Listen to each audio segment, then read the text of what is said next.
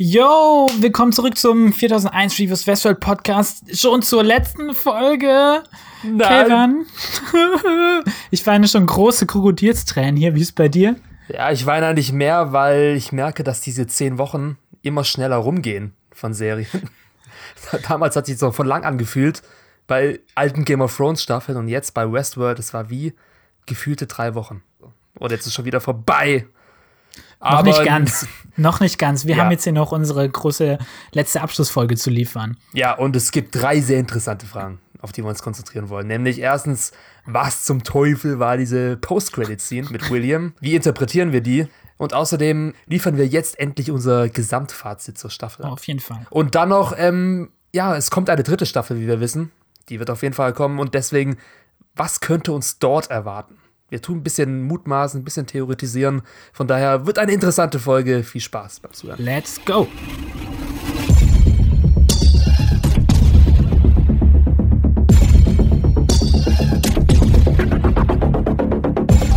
Ja, Spoilerwarnung, wie immer. Ich meine, ich, ich sage immer dasselbe, aber es ist so.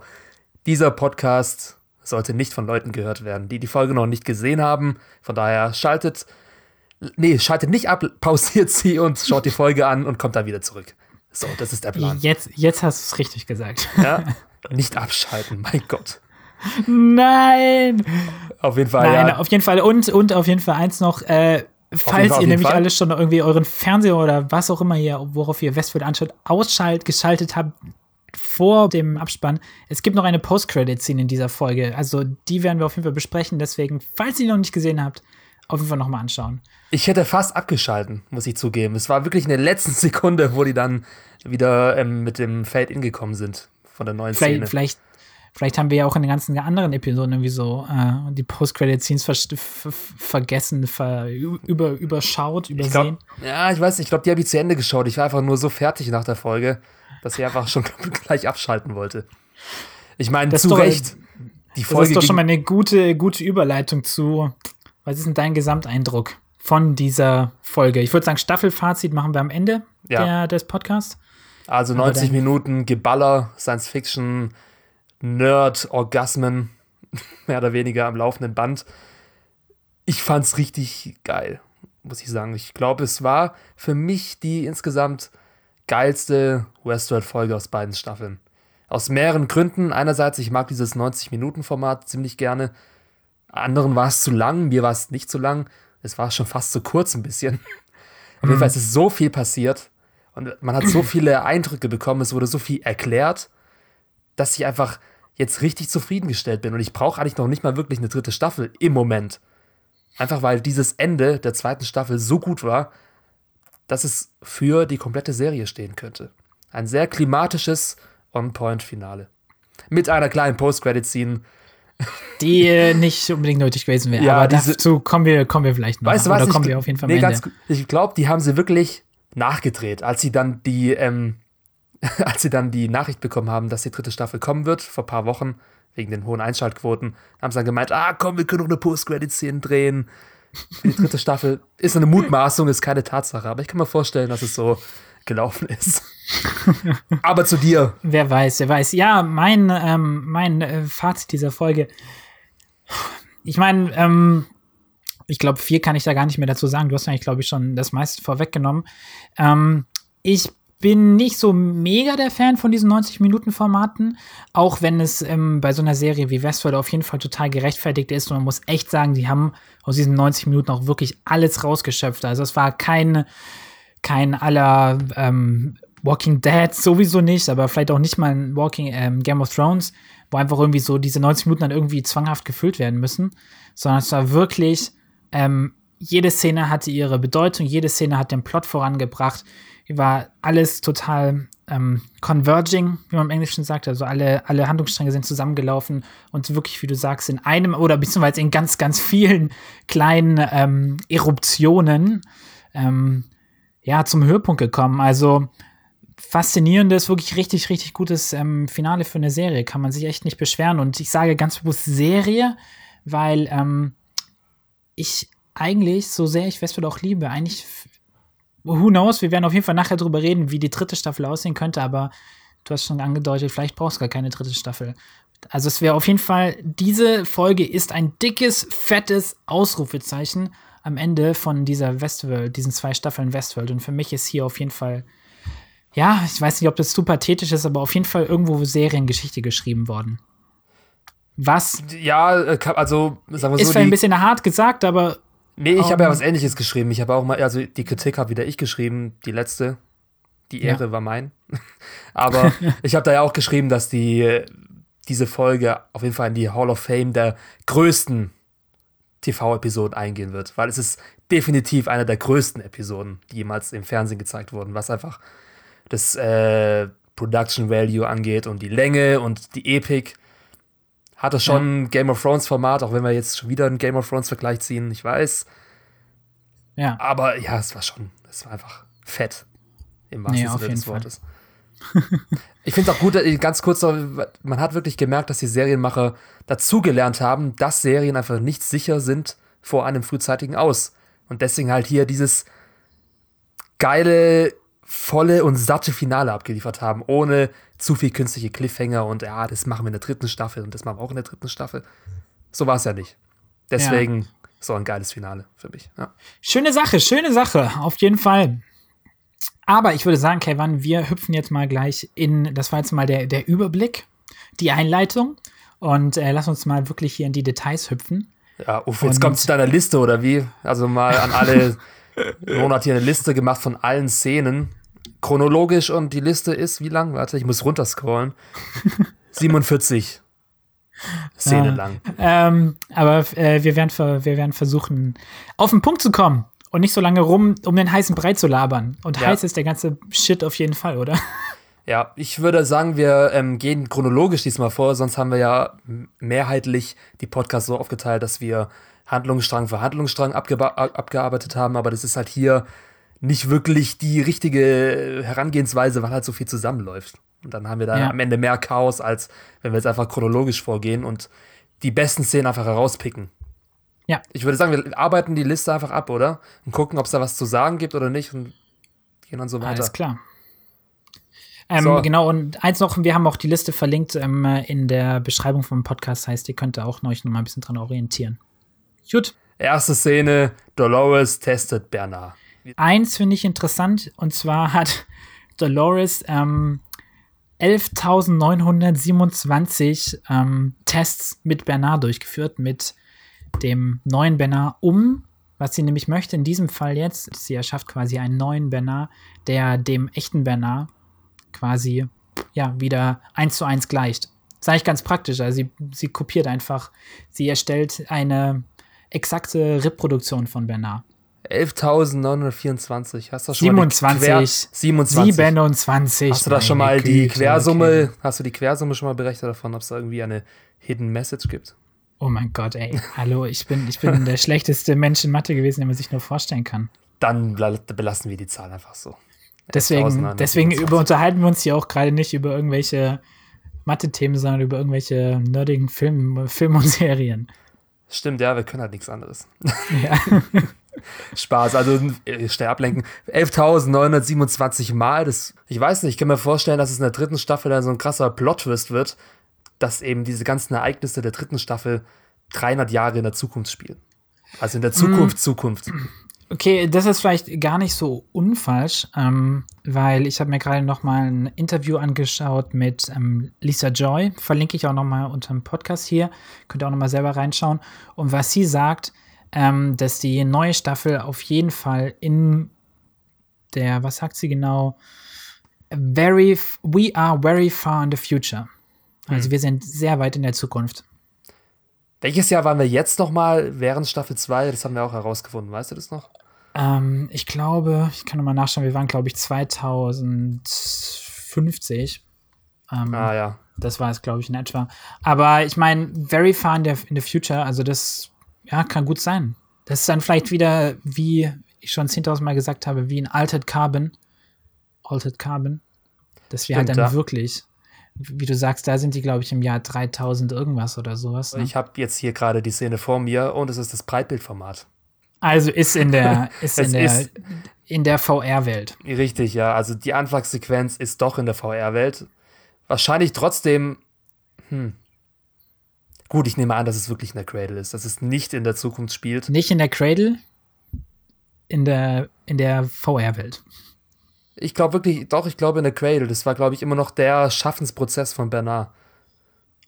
Äh, ah, okay, doch, stimmt, stimmt, weil später hat Dolores halt andere Kleidung an. Später trägt sie ja ähm, die Menschen, also die, die. Okay, ich habe die Lösung. Schieben wir sie ans Ende der Folge, wenn wir zu der, über die Szene reden. Alles klar. Also nochmal zusammengefasst. Sorry, Anfang. Anfangsszene Ja. war in der Cradle. So. Geh mal In weiter, der oder? Genau, die mittlerweile ja schon wieder kaputt ist. Genau. Punkt 1 Dann- von 47. Punkt 2, Bernard in der Wüste. Kurze Szene: Bernard ist auf dem Weg zur, ähm, zum Valley Beyond. Gleiches ähm, gilt für ähm, Dolores. Das ist dann schon die nächste Szene, in der liegt sie immer noch ähm, neben dem toten Teddy und macht sich auch auf den Weg zur Cradle. Sie findet auf ihrem Weg, ich handle das gerade ganz schnell ab, ne, weil da passiert nicht so Ja. viel.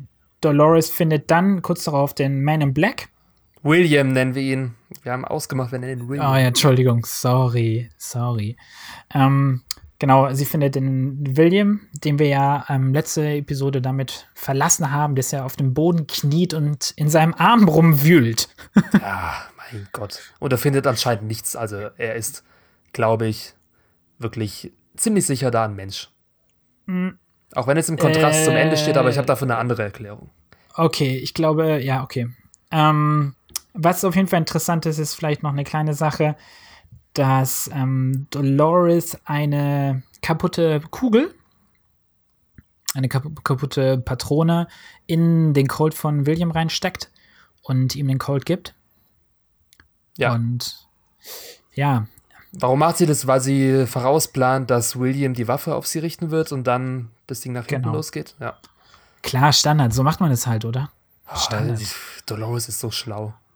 Ich habe mich nur gefragt, alles. wie kriegt sie diese, diese komische, komische platte Kugel da rein, ey? Wird schon irgendwie funktionieren. Was Und das passt, auch- wird passend gemacht. Genau.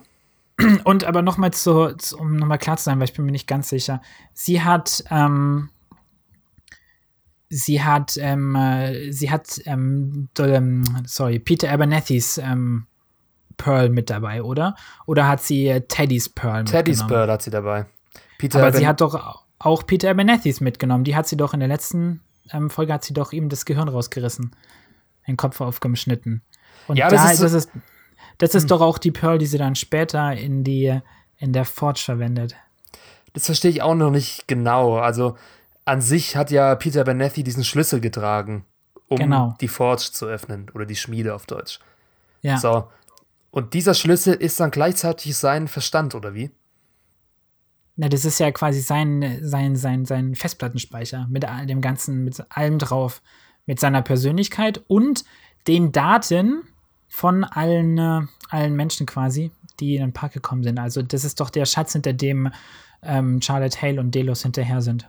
Ja, gut, der Schatz an sich war, glaube ich, eher die Schmiede und die, dieses, ähm, dieses Bewusstsein von Nein. Peter Benetti war der Schlüssel dahin. Weil sie reden auch von einem Schlüssel. Genau, ja. Also Schlüssel zur Truhe mit den.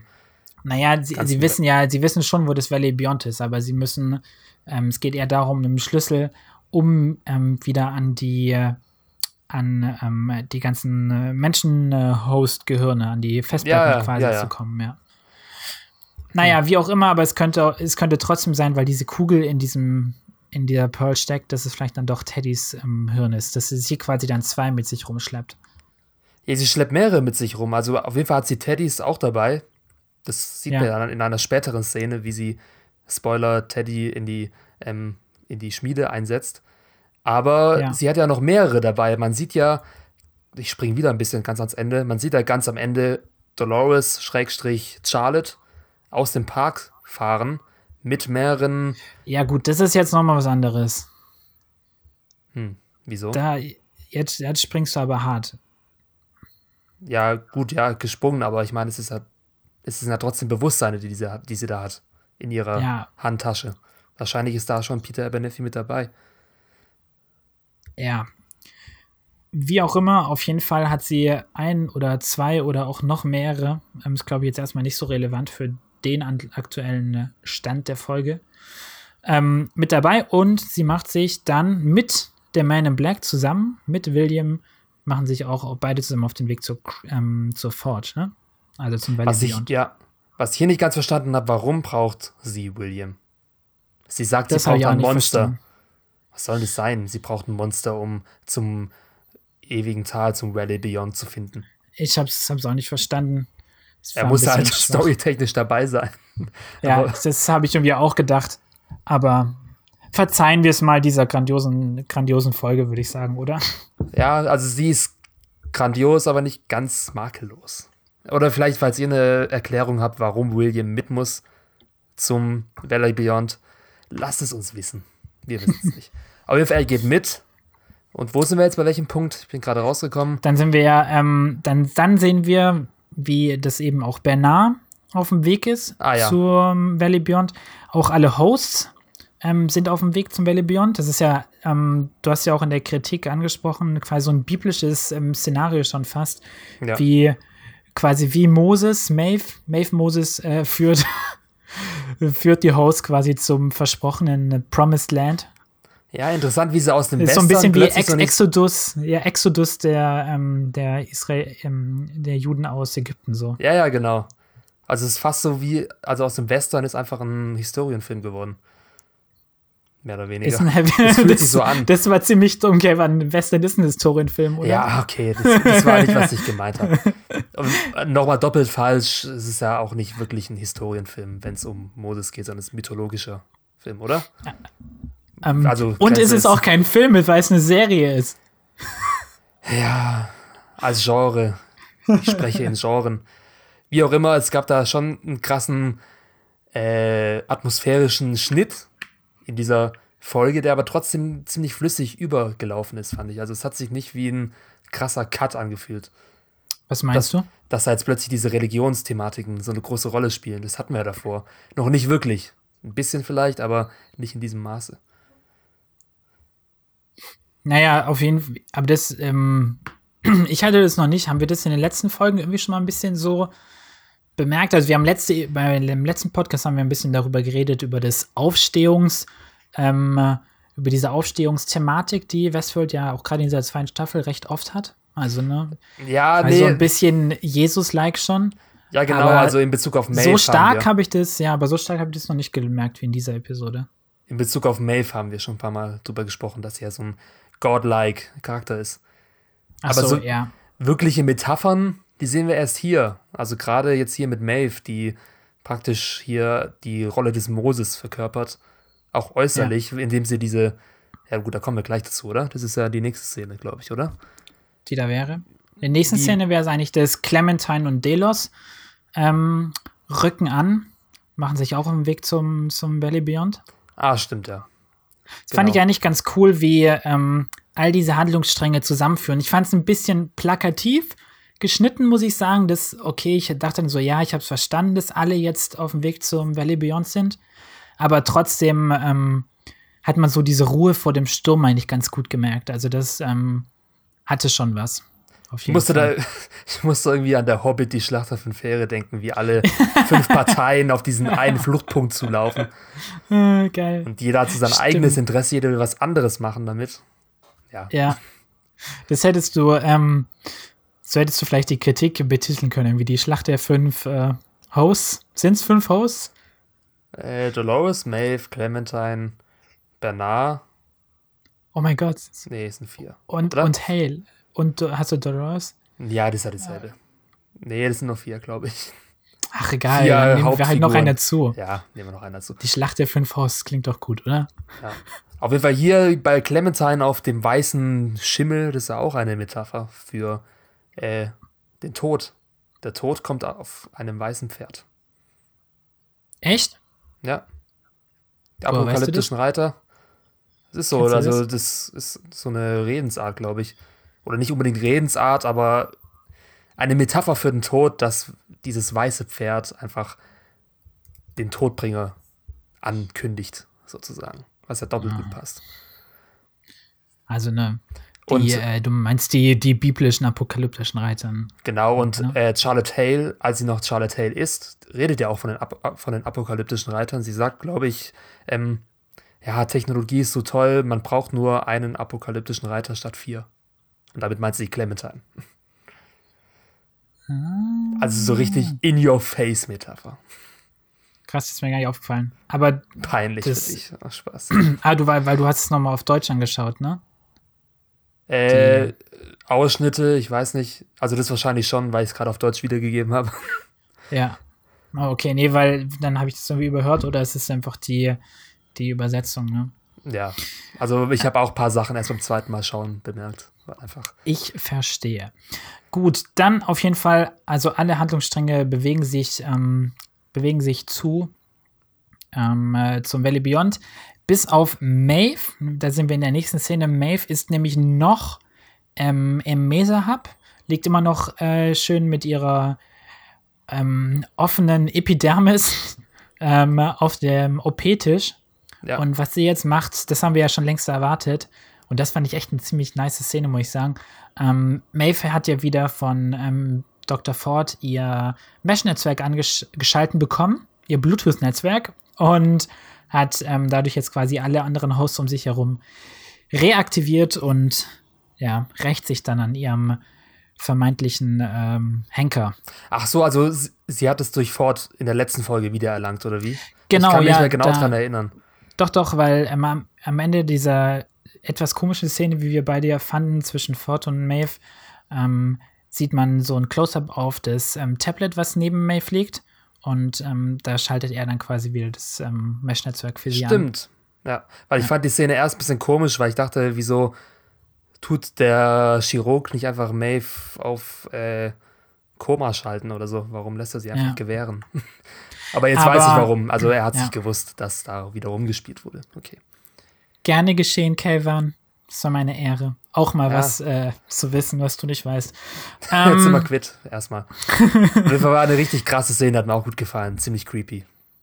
Ich fand das so cool. Also, es hat wieder so, das haben wir letzte so, schon gesagt, äh, so ein bisschen an so einen, äh, so, so einen Zombie-Film erinnert, wie dann diese Hosts so, so langsam aufgestanden sind vom Boden. So die Kamera ähm, ist so im Ausschnitt gleich geblieben, aber die Hosts kommen dann so von unten so ins Bild rein. Ja. Ähm, ziemlich cool. Hätte ich, ich hab so gedacht, eigentlich, ich meine, nachdem jetzt Game of Thrones äh, ja auch schon irgendwie diese, diese Zombies hat und so weiter, muss ich jetzt nicht auch noch in Westworld so Zombies haben oder so, aber trotzdem, ich glaube, in Westworld würden so, so Zombie-artige Viecher auch richtig gut rüberkommen. Also damit meine ich so Hosts, die eigentlich keine eigenen Willen mehr haben, sondern einfach wirklich nur fremdgesteuert werden und quasi so mit ausgestreckten Armen irgendwie auf Leute zulaufen. Ja, wer, ich glaube, in Westworld würde das richtig ähm, würde, würde richtig effektiv sein. Aber auch ein bisschen ausgelutscht, muss ich zugeben. Ich bin eh nicht der größte Zombie-Fan. Ich weiß nicht, warum Zombies so krass ausgeschlachtet werden in der Popkultur. was nicht der Grund ist, warum ich Walking Dead nicht. Ja, ja, was aber nicht der Grund ist, warum ich Walking Dead nicht mehr so mag. Das Ach, Kevin, ein andere Herz Gründe. Zombies. ja, wie auch immer. Äh, ja, Maeve, nee, nicht schon wieder Zombies, aber trotzdem. Ja. Wir sind jetzt bei Punkt 9. Gell? Hector findet Lee in der Mesa. Genau das ist dann der nächste Schritt, dass wir endlich sehen wir mal wieder Team Maeve. Die haben wir ja schon eine ganze Weile irgendwie nicht mehr gesehen. Ich glaube, wie lang? Zwei Folgen oder sowas? Drei? Zwei? Das letzte Mal haben wir sie gesehen, als sie, als Maeve sie verlassen hat, als sie ihre Tochter finden wollte. Das genau, war, glaube ja. ich, Episode 6 oder 7. Ja, ich glaube, Episode 7 war das. Ja. Und die finden auf jeden Fall wieder zusammen und die finden den Lee, der in der Ecke kauert. Ähm, passiert da sonst was eigentlich nicht, ne? Groß Entscheidendes nicht. Aber dann kommt diese grandiose, grandiose Szene, wie ich finde. Ja. Die, alter Falter. Da habe ich mich, hat mich richtig, richtig, mir ist der Kiefer richtig aufge, aufgeklappt. Ähm, als Maeve quasi diese Westworld ähm, ähm, verwendet, um sich einen Weg frei zu kämpfen durch das Delos-Kampfpersonal. Richtig Alter geil. Falter. Ja. Vor allem das ganze Foreshadowing, in den Vorspänen mit dem fallenden ja. Stier, der von, vom Himmel ja, fällt. Weißt ja. du noch, wir haben noch gemutmaßt, was für eine, was für eine Metapher genau. das sein könnte. Warum also nur noch mal kurz, damit es, mal kurz, damit es nicht untergeht. Im Trail, in dem, ähm, wie sagt man, in den Credit, in den Titel, in der Title-Scene zu Westworld in der zweiten Staffel sehen wir diesen fallenden Stier, ne? Ich wollte es nochmal sagen. Ja. Jetzt du. Ja, nee, wir haben ja gerätselt, was für eine Metapher das sein könnte, dass dieser Stier da vom Himmel fällt.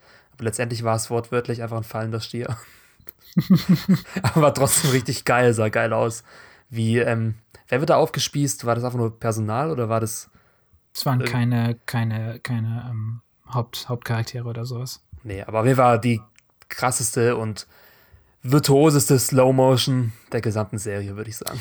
Ja, auf jeden Fall grandios und ich, visuell extrem überzeugend, aber ich fand es auch eine wahnsinnige Genugtuung habe ich empfunden bei dieser Szene einfach, dass ich endlich auch wieder Maeve so in Action sehe. Und es gab diese, finde ich, sehr ikonische, auch wieder fast ein bisschen, fast wie du sagst, wieder fast ein bisschen religiöse Einstellung, wo Maeve in der Mitte steht mit diesem Umhang, der ja, ja auch voll, irgendwie sowas ey, hat wie voll. so ein ja, ich weiß nicht, wie so ein Hirte oder sowas, wie so ein ja, wie Jesus so Moses, oder, Jesus, oder ein ja. Moses, ja. Und wie dann um sie herum diese Stiere laufen ähm, auf die Kamera zu. Ähm, ich, also richtig, richtig gute Szene, ja. ja. Es hätte einerseits richtig kitschig werden können, so richtig so. Oh. Ja, ja, ja. Aber es hat halt trotzdem funktioniert, weil es einfach so krass High-End inszeniert war, dass man das ja. aber voll gefühlt hat. Die, auch diese, wieder diese Religionsmetapher mit Maeve, die da als Moses auftritt, mit dieser typischen Hero-Einstellung. Ich weiß nicht, gibt es einen Namen dafür? Kennt sich doch aus mit. Nö. Also es ist eine, eine halbnahe, glaube ich. Also so die. Mit ähm, ein bisschen versetzt von unten, damit sie ein bisschen ja. größer wird. Ja. Ich glaube, es ist eine untersichtige halbnahe oder irgendwie sowas. Ich bin aber auch gerade nicht mehr sicher, wie es war. Aber ähm, vielleicht eins noch zu dieser Szene. Ähm, wir haben es ja schon angesprochen, dass diese ganze, ganze Episode ja ein wirklich ist vielleicht ein bisschen zu krass zu sagen, okay, sie schreibt Seriengeschichte, aber ich finde gerade solche Szenen, die eigentlich nur nebensächlich sind, die jetzt keine, keine wirkliche, das ist jetzt nicht die klimatischste oder ähm, Szene der ganzen, ganzen Episode oder gar Staffel, aber trotzdem zeigt sich in dieser kleinen Szene einfach diese Virtuosität, ähm, so visuell, aber ich finde die auch irgendwie einfach ähm, so, so kraftvoll. Vor allem, weil Was sie einfach aus dem Nichts ich, kommt. Sie kommt aus dem Nichts, die Szene. Also ohne Build-up ja. oder so, sondern bam. Aber, die, aber trotzdem ist es auch so, dass diese ganze Staffel halt immer zu solchen Szenen hinführt. Und ähm, ich finde, sowas, sowas hat, finde ich, ein bisschen der ersten Staffel ein bisschen gefehlt. Ähm, ich meine, Westworld läuft ja eh immer ein bisschen Gefahr, zu krass in das, in das Kopflastige zu fallen. Und wenn dann halt so eine Szene dazukommt, die eigentlich gerade so, so krass ist, ähm, weil wir wissen, was quasi im Kopf bei Maeve im Hintergrund abspielt. Also das finde ich halt so grandios, was Westworld hinkriegt, dass es einerseits ein theoretisches Konstrukt hat, was sich aber dann manifestiert in solchen Szenen, die einfach visuell ähm, einfach wirklich einen richtigen, ja, Impact haben. Und das, das, das finde ich, macht ähm, so eine Szene aus. Und davon muss ich jetzt sagen, hat mir später in der Episode ein bisschen was gefehlt. Aber dazu kommen wir dann noch. Echt? Okay. Ja. Finde ich jetzt komisch. Ich habe da, ein, hab da eine Szene, die ich auf jeden Fall dazu zählen ja. würde. Aber schauen wir aber mal. Aber einfach abschließend, ähm, ist nur eine kleine Szene, aber inszenatorisch echt wahnsinnig aufwendig. Das hat mit, mit Serie schon gar nichts mehr zu tun. Auf keinen Fall. Ich meine, so, so mit dem Aufwand inszenierst du ja vielleicht sonst höchstens einen Werbespot oder sowas. Ja? Also, Daran hat es mich erinnert irgendwie. Das hätte wirklich ja. so ein Automobilwerbespot sein können. Ja, ja. Von Mercedes oder so und dieser Stier. Nee, nee, nee, von, von Ford. Ford. Stimmt, ja. Das, ähm, das Modell ähm, Bison. Ja, die kannst du, genau, so, so, so, so Stiere, die dann einem Auto entgegenlaufen auf Kollisionskurs und irgendwie das Auto. Das weicht dann automatisch aus, genau. Irgendwas so in die Richtung. Das ja. hatte wirklich den Style eines Automobilwerbespots. Ja. ja. Aber das wäre echt, ähm, wenn, ich meine, ich habe keine Making-ofs dazu gefunden, aber wenn es dazu irgendwo ein Making-of gibt, falls jemand findet, lasst es uns wissen, weil es für mich wahnsinnig interessieren, wie, wie viel Aufwand und ähm, die da reingesteckt haben und wie das gedreht wurde. Ja, wahrscheinlich einfach echte Stiere. Klar. wahrscheinlich ja nicht. Vielleicht echte Menschen sogar, Kevin. Oh. Ähm, Echte Stuntman. Gut, nächste Szene würde ich sagen, oder? Jetzt sind wir bei, äh, hier steht ähm, Maeve nutzt Stiere, Punkt 10 und jetzt Punkt 11. William und Dolores finden Bernard. Vor, der, genau. vor dem Valley Beyond, vor, vor der Schmiede. Vor der Schmiede, vor dem Eingang, der sich irgendwie ein bisschen weird, finde ich, öffnet. So auf einmal öffnet sich da so ein Loch im, in der Felsflanke und dann treffen die drei aufeinander. Sag du was, ich war ein bisschen, fand die ein bisschen komisch, die Szene. Ja, also Arnold, äh, ich sag's schon, Arnold Bernard trifft das erste Mal auf William. Die hat man davor noch nie zusammen gesehen. Ja, Das erste Mal. Das war überraschend, oder? Ja. Aber ich meine, es kommt vor in solchen großen Serien öfter, als man denkt, auch vor allem in sowas wie Game of Thrones, wo sich Charaktere in der siebten Staffel das erste Mal sehen. Ja. Von daher, ja. ich meine, äh, Maeve und Dolores, die haben sich ja auch gar nicht so oft gesehen, ne? Nee, stimmt, ja. Aber jetzt kennen sie sich ja mittlerweile. Auf jeden Fall, äh, William findet Bernard und Dolores führt ihn ein und sagt, das ist der Mann, nach dem du schon jahrelang suchst, nämlich Arnold, mehr oder weniger. Was wir auch, was auch ein bisschen komisch ist, dass halt niemand das Gesicht von Arnold kennt. Aber da, ja, das hatten wir ja, vorhin schon das Thema und wäre wahrscheinlich zu viel, jetzt da nochmal die erste Staffel auseinanderzunehmen, warum niemand Arnold kennt. Aber da gibt es bestimmt eine Lösung sofort. Ja, also eine, was ich, was, was ich wie gesagt nicht verstehe, ist einfach, wenn Arnold und Dr. Ford die Gründer von Westworld waren, dann müssen das ja einfach mit die bekanntesten Menschen der Welt sein. Ähm, das ist so wie wenn du, keine Ahnung, Larry Page und, und Steve Jobs oder sowas nicht kennst, ja.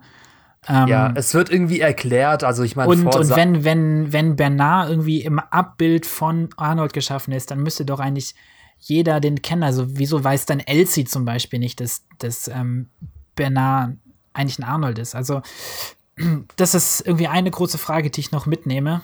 Ähm, es wird irgendwie, es wird adressiert in der ersten Staffel. Es wird gesagt, dass Arnold eben diese Schattenfigur war anscheinend, von der niemand wirklich weiß, die im Hintergrund gearbeitet hat, aber es ist nicht logisch. Es macht keinen Sinn. Okay. Ja. ja. Auf jeden Fall gut. Ich fand die Szene auch irgendwie eher eine der schwächeren, dieses Aufeinandertreffen.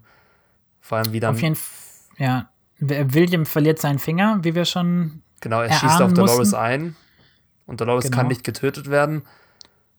Was ich nicht verstehe, immer noch nicht, aber. Ja, habe ich jetzt auch nicht ganz verstanden.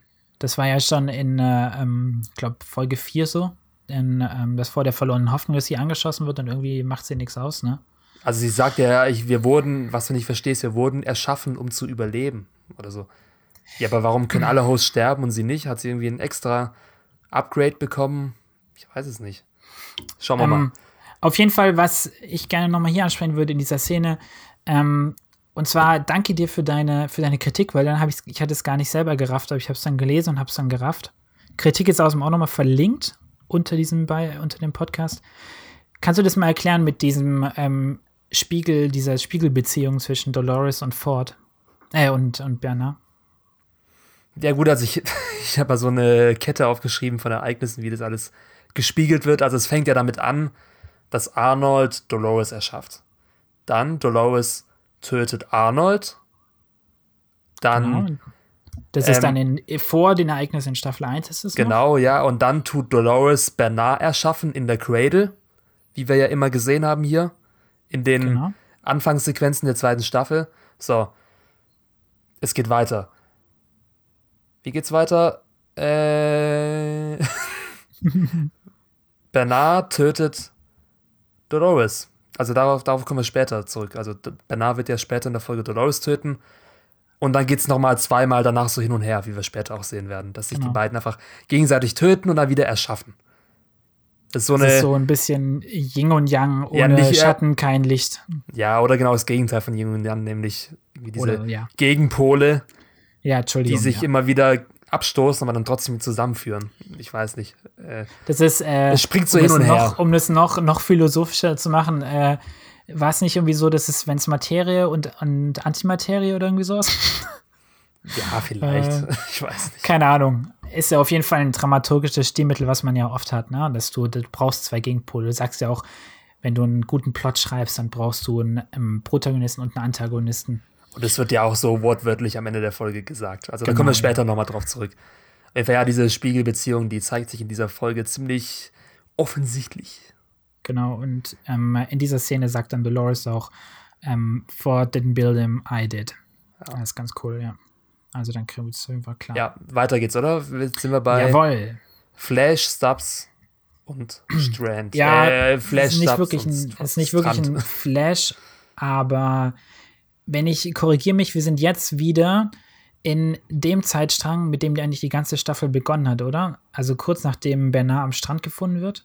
Und zwar sind die, ähm, ist Bernard und Stubbs und Co. sind an dem ähm, Valley Beyond, das geflutete Valley Beyond. Ja, das ist ganz in der Zukunft, also. Genau. Noch vor, äh, nach der letzten Szene, die wir gesehen haben. Die Zeitlücke ja. wird dazwischen immer kleiner, aber es ist trotzdem noch nach den Ereignissen, die sich jetzt später in der, Cradle, äh, in der Schmiede abspielen werden. Aber vor dem, ähm, vor dem Endkampf zwischen Haus und, und Delos. Äh, nee. Doch. Wieso? Doch, doch. Naja, klar, weil ähm, die, die Leichen, also nach dem, was habe ich gesagt, vor? Nee, nach dem. Das ist danach, klar. ja, ja. Ja, ja, sorry, klar. Weil sonst würden ja die Leichen nicht im Serum Genau. Ja. Die Szene habe ich gar nicht mehr so im Kopf. War, war da irgendwas Krasses in der Szene? Ähm, nee, es wird, geht eigentlich nur, dass ähm, Strand nochmal zu Stubbs sagt, der ja ein bisschen sich auflehnt, dass er ähm, nicht für die Gäste hier ist, sondern dass er für was anderes da ist. I, ah, to stimmt, I told ja. you, we're not here for the guests. Und dann sagte was, ich habe das aber nicht ganz verstanden. Ich hatte leider irgendwie auch keine, keine Untertitel oder, oder die deutsche Übersetzung zur Hand. Ähm, sie sprechen doch irgendwie über die Satelliten. Und zwar, dass sie die Satelliten irgendwie anders ausrichten wollen. Und das ist dann ja was, ähm, das ist dann die nächste Szene, ähm, dass ähm, Strand und, und eben seine, seine Söldner quasi auch an der Forge ankommen, an der Schmiede an dem Eingang, wo dann auch Dolores und Bernard reingegangen sind. Und dort stehen irgendwie so komische, ja, ich weiß nicht, so, so Satellitenschussgeräte rum, ne? Ja. Die sind dafür da, die Daten aus dem Park zu transportieren. Welche Daten auch immer. Welche Daten auch immer. Und es ist ja auch noch, finde ich, eine, eines der wenigen Rätsel, die nicht gelöst werden in dieser Folge. Wo schicken die das hin? Also ist es, weil die richten es so in den Himmel. Also ist Ach, es. Einen anderen Stern vielleicht. Oh mein Gott. Oder auf den Mond. Ja, aber ist es halt einfach vielleicht jetzt wirklich auf einen Satelliten einfach das Ding ausrichten und der schickt die Daten dann wieder woanders hin oder weiß auch nicht. Ja, ich weiß nicht, ist es schon in der Szene? Nee, oder? Es geht jetzt erstmal weiter, dass Ach so, Dolores und Bernard ja, in die Schmiede reingehen. Genau, ja. Sorry, ich bin gesprungen. Ja, kein Problem die Serie springt oft genug, da dürfen wir auch mal springen. ja. Drin sieht es aus wie, weiß ich, das hat mich schon wieder ziemlich krass an die Matrix erinnert, vor allem an die Sequels der Matrix, an Matrix 2 und 3. Ja. Wo es dann noch abgefuckter wird mit dem Architekten. Kannst du dich noch an den Architekten aus der Matrix Ach so, erinnern? ja, aber warte mal, eins noch, erstmal sind sie in diesem großen, in diesem großen ähm, Ach, stimmt. Raum, ne? Stimmt, ja, erstmal kommen ja. sie, genau, sorry, da und da stehen diese, diese Drone, ähm, Drone-Hosts rum, diese weißen Creepy-Hosts. Ja, genau, die wir auch schon im anderen Labor gesehen haben. Die, genau. wo die Kopien der Gäste oder die Kopien, diese ja. Bewusstseinskopien herstellen. Genau. Weißt du, an was mich das ein bisschen erinnert hat? Dieser, dieser ganze Raum, in dem quasi offensichtlich diese ähm, Daten gespeichert werden. Warst du mal in Istanbul? Äh, nee. Außer in äh, Assassin's Creed. Also ich glaube, das zählt nicht. Aber es gibt, ähm, es, da gibt es auch so eine unterirdische Zisterne in der Nähe von der blauen Moschee. Aber da war ich in Assassin's Creed, ohne Witz. Das sind wirklich wahrheitsgetreue Nachbildungen der Städte. Ich war auch mal in Rom in Assassin's Creed und dann war ich da im Urlaub und ich habe mich da ausgekannt, ohne Scheiß. Geil. Also es ist ein bisschen wie, du warst also auch quasi in der VR-Welt sozusagen. Ja, richtig, doppelt so gut. ja, aber ja, aber da gibt es eben so eine Zisterne, die ist auch so ein bisschen rötlich angeleuchtet und so. Äh, sieht sehr ähnlich aus. Egal, tut jetzt auch nichts zur Sache. Ähm, auf jeden Fall ähm, werden die da quasi gespeichert, ne? Die ja. ganzen Daten von all den Menschen, die im Park waren, sind, glaube ich, äh, 4 Millionen, wird später noch erwähnt. Die werden dort alle gespeichert. Ja, krasse Sache. Und dann gehen sie rein, oder? Genau, dann gehen sie rein. So, und da kommen sie jetzt erstmal an in diesem Testing-Raum, glaube ich, oder? Genau, also mit rein meinst du, sie gehen in, in diese die VR-Welt? Ja, in die Schmiede. Ja, die Schmiede ist ja der Ort und in der Schmiede ist diese VR-Welt gespeichert. Also ich glaube, da müssen wir schon unterscheiden. Lass mal Forge sagen für den, den, den physischen Ort und also Schmiede und vielleicht VR-Welt. Okay, ja. Ja. Also sie sind und, in der virtuellen Welt. Genau. Es fängt an in diesem runden äh, Beobachtungsraum, richtig? Das war doch dieser derselbe genau, Raum, in dem sich auch Delos befanden. Befand. Genau, ja, genau, ja. Nur in der virtuellen Realität. Und dann geht es weiter nach Sweetwater und da laufen die üblichen Loops ab. Das genau. schon wieder. Und Bis auf eine kleine Veränderung. Ja, nämlich James Delos, der da ein bisschen am Rad dreht als Gast. Klein. Ja, das ist nämlich ganz interessant, weil, so wie ich das verstanden habe, sind sie in äh, James Delos Erinnerung.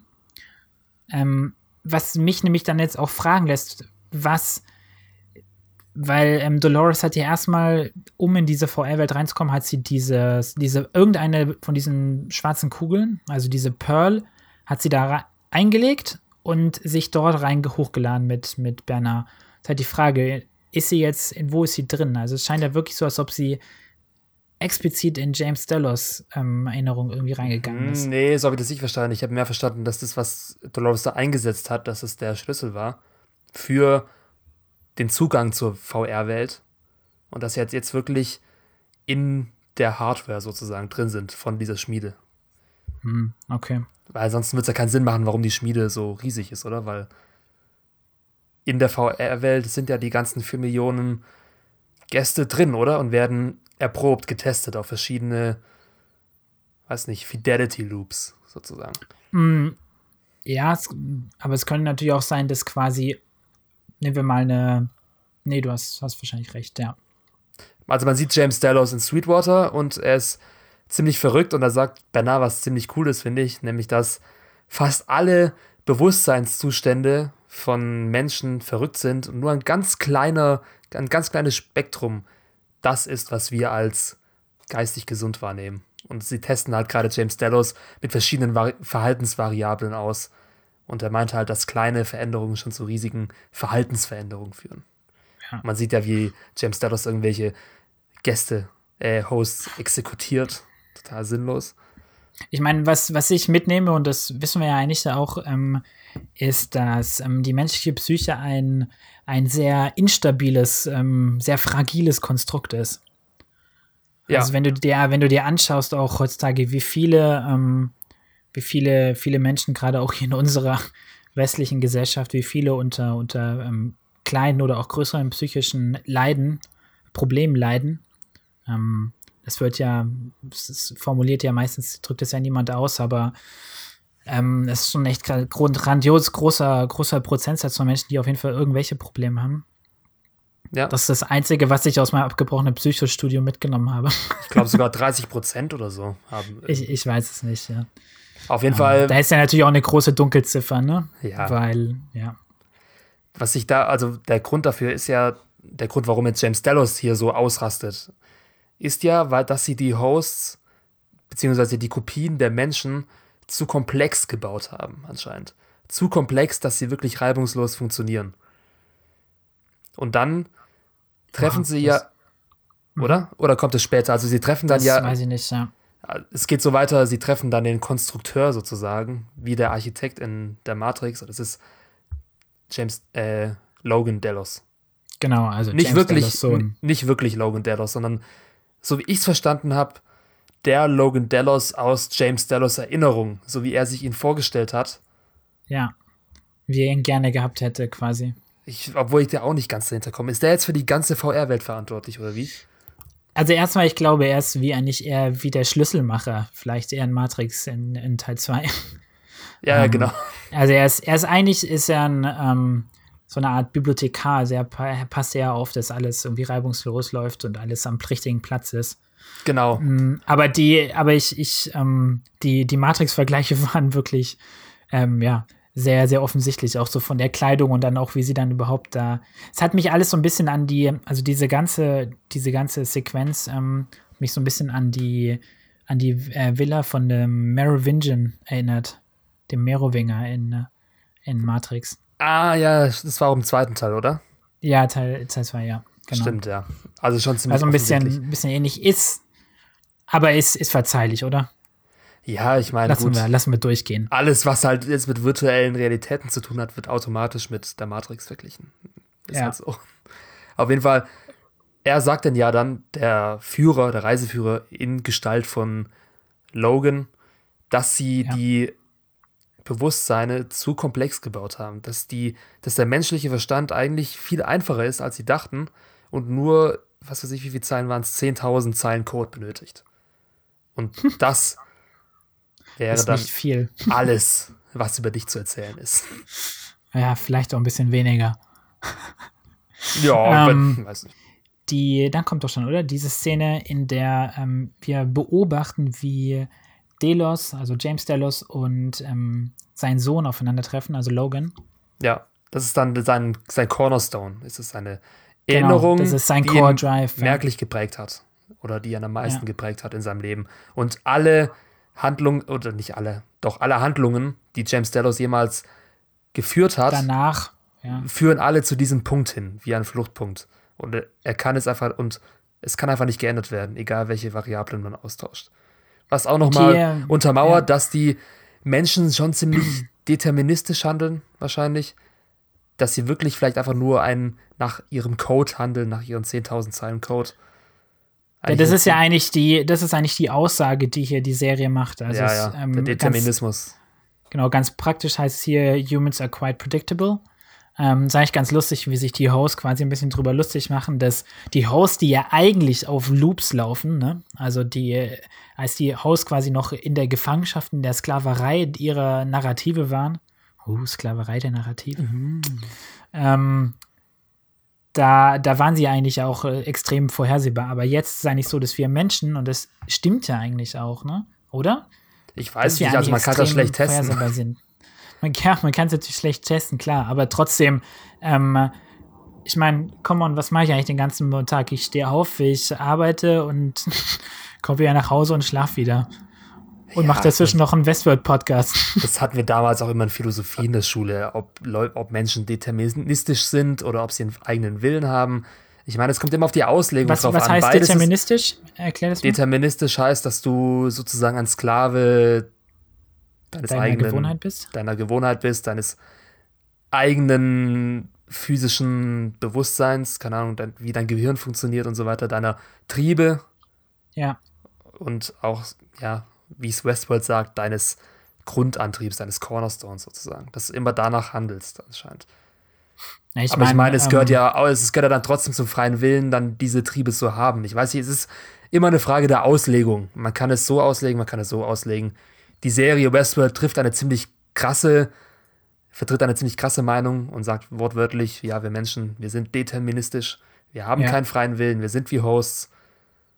Wir folgen unseren Loops, unseren Trieben, Ja. unseren vorhersehbaren. So wie James Delos, an dem haben sie es ja dann getestet, der auf jedem seiner Lebenswege immer zu dieser einen Szene mit seinem Sohn am Pool führt. Also, um nochmal festzuhalten. Die Hosts vernehmen James Delos als Testkaninchen, als Versuchsobjekt, um quasi Menschen besser vorherzusagen und Me Menschen besser zu, zu verstehen. Und das machen sie, indem sie ihn oder verschiedene Kopien von ihm unterschiedliche ähm, Tests unterziehen und all diese Tests haben bei James Delos immer wieder zu einem Punkt geführt und zwar zu diesem Schlüsselerlebnis zwischen, zwischen ihm und seinem Sohn Logan.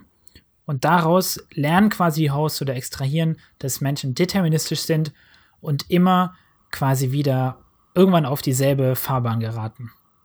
Richtig, gut auf den Punkt gebracht. Aber was war denn diese Erinnerung? Also in, in? Vikings würde das sagen, ähm, das Leben ist vorherbestimmt. Es ist fated. Schicksal, Fate. Schicksal, Schicksal. Schicksal hört sich schöner an. Als Schicksal ist schön, ne?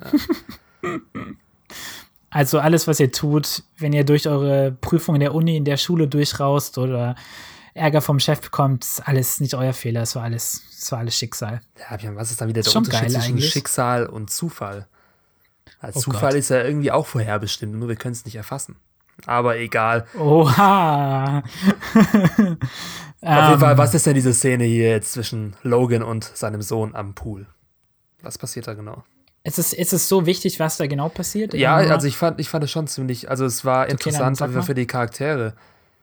Weil es einfach nochmal zeigt, wie, ähm, was passiert denn dann? Also was, was siehst du, liest du denn in dieser Szene raus? Es erklärt einfach die, den Charakter James Logan noch besser und vor allem, warum sein Sohn in den Drogentod getrieben wurde, weil er war ja anscheinend schon mal clean, er kam zu seinem Vater, Ja. aber Ja- James Delos sagt dann, ja, okay, ich glaube dir nicht, dass du clean bleibst und hat ihn wieder weggeschickt. Also er hatte mal nicht praktisch jede Hoffnung genommen, dass er überhaupt jemals wieder die aber Anerkennung. er sagt, aber er sagt ja schon, du kannst wiederkommen, wenn du, wenn du wirklich clean bist. Ja, gut, aber ich meine, komm mal, er, er sitzt da ja und trinkt aus seiner Whisky-Pulle oder was ist das? Also ja, aber ich meine, er war ja, er hatte, er, er hatte dann in der Szene erzählt, dass er schon mal clean war, dass er bei seinem Vater war und dass okay. er ihn trotzdem abgewiesen hat, weil er meint, ja, ich glaub dir nicht, dass du clean bleibst. Ich ja. meine, was, was bleibt dir denn anderes übrig, als wieder. Also, er hat ja gar keine Möglichkeit, das Anerkennen seines Vaters wiederzugewinnen. Ja, auf jeden Fall. Komplett ist, verloren. Ist Delos kein, ist James kein wirklich liebender Vater. Ja, also James. Würdiger Vater. Ja, und ich fand auch diese Metapher mit dem Pool ganz schön, also dass sie erstens vor dem Pool sitzen und dann James äh, Logan die Geschichte aus seiner Kindheit erzählt, wie er von James Delos beigebracht wurde, wie man taucht, indem er einfach ins Wasser geworfen wurde, bis er den Boden erreicht hat. Ja. Nette, nette Erziehung. Dann, ja, und am Ende sagt er dann noch, ja, gut, Vater, jetzt bin ich am Boden. Also wortwörtlich am Boden des Lebens, nicht jetzt ja. am Boden des Pools. Aber James Delos macht nichts, er kehrt ihm den Rücken zu. Ja. Und deswegen ist es ja so eine prägende Erinnerung, weil er vielleicht denkt, ja gut, vielleicht hätte ich das, vielleicht hätte ich meinen Sohn doch retten müssen. Vielleicht habe ich mich ja. da falsch entschieden. Aber er kann sich auf ja jeden Fall, auf jeden Fall, auf jeden Fall auch, ähm, ja, auf jeden Fall auch ein tragischer Cornerstone, ne? Eigentlich wie, wie ja alle Cornerstones. Ja, also fast jeder Cornerstone hat eigentlich mit Verlust zu tun, oder? Ja. Oder Schmerz auf jeden Fall. Ja, auch schon eine ziemlich düstere, düstere Aussicht, ne? Dass wir ja, eigentlich nur von unseren dunklen, dunklen oder düsteren Moral, ne?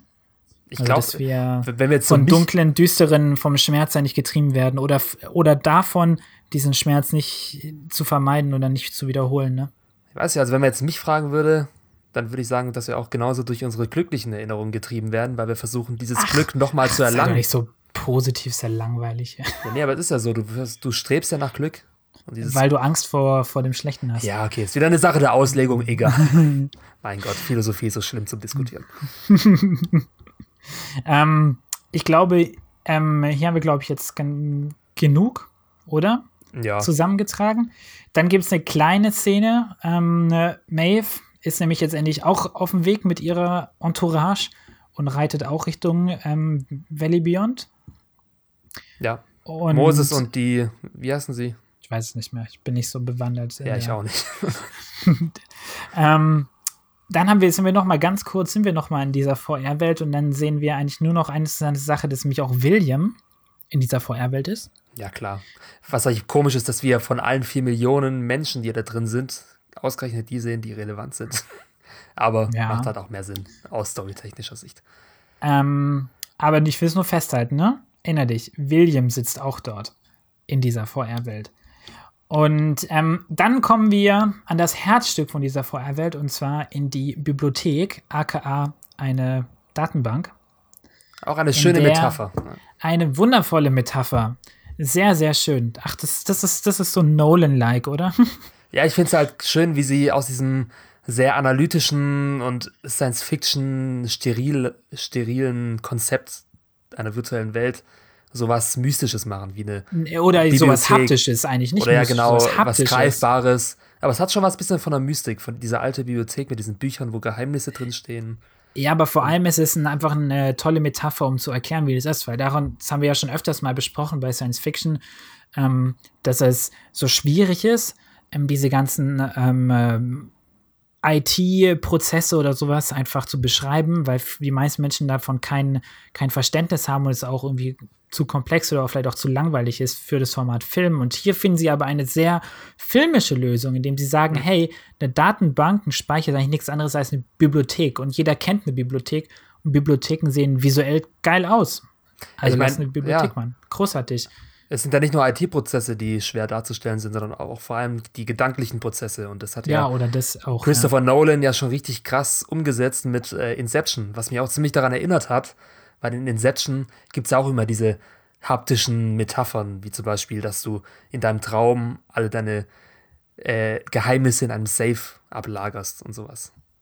Oder ja. dass dein Unterbewusstsein in Form von, äh, von Passanten dir entgegenkommt dieses ganze Zeug. Ja.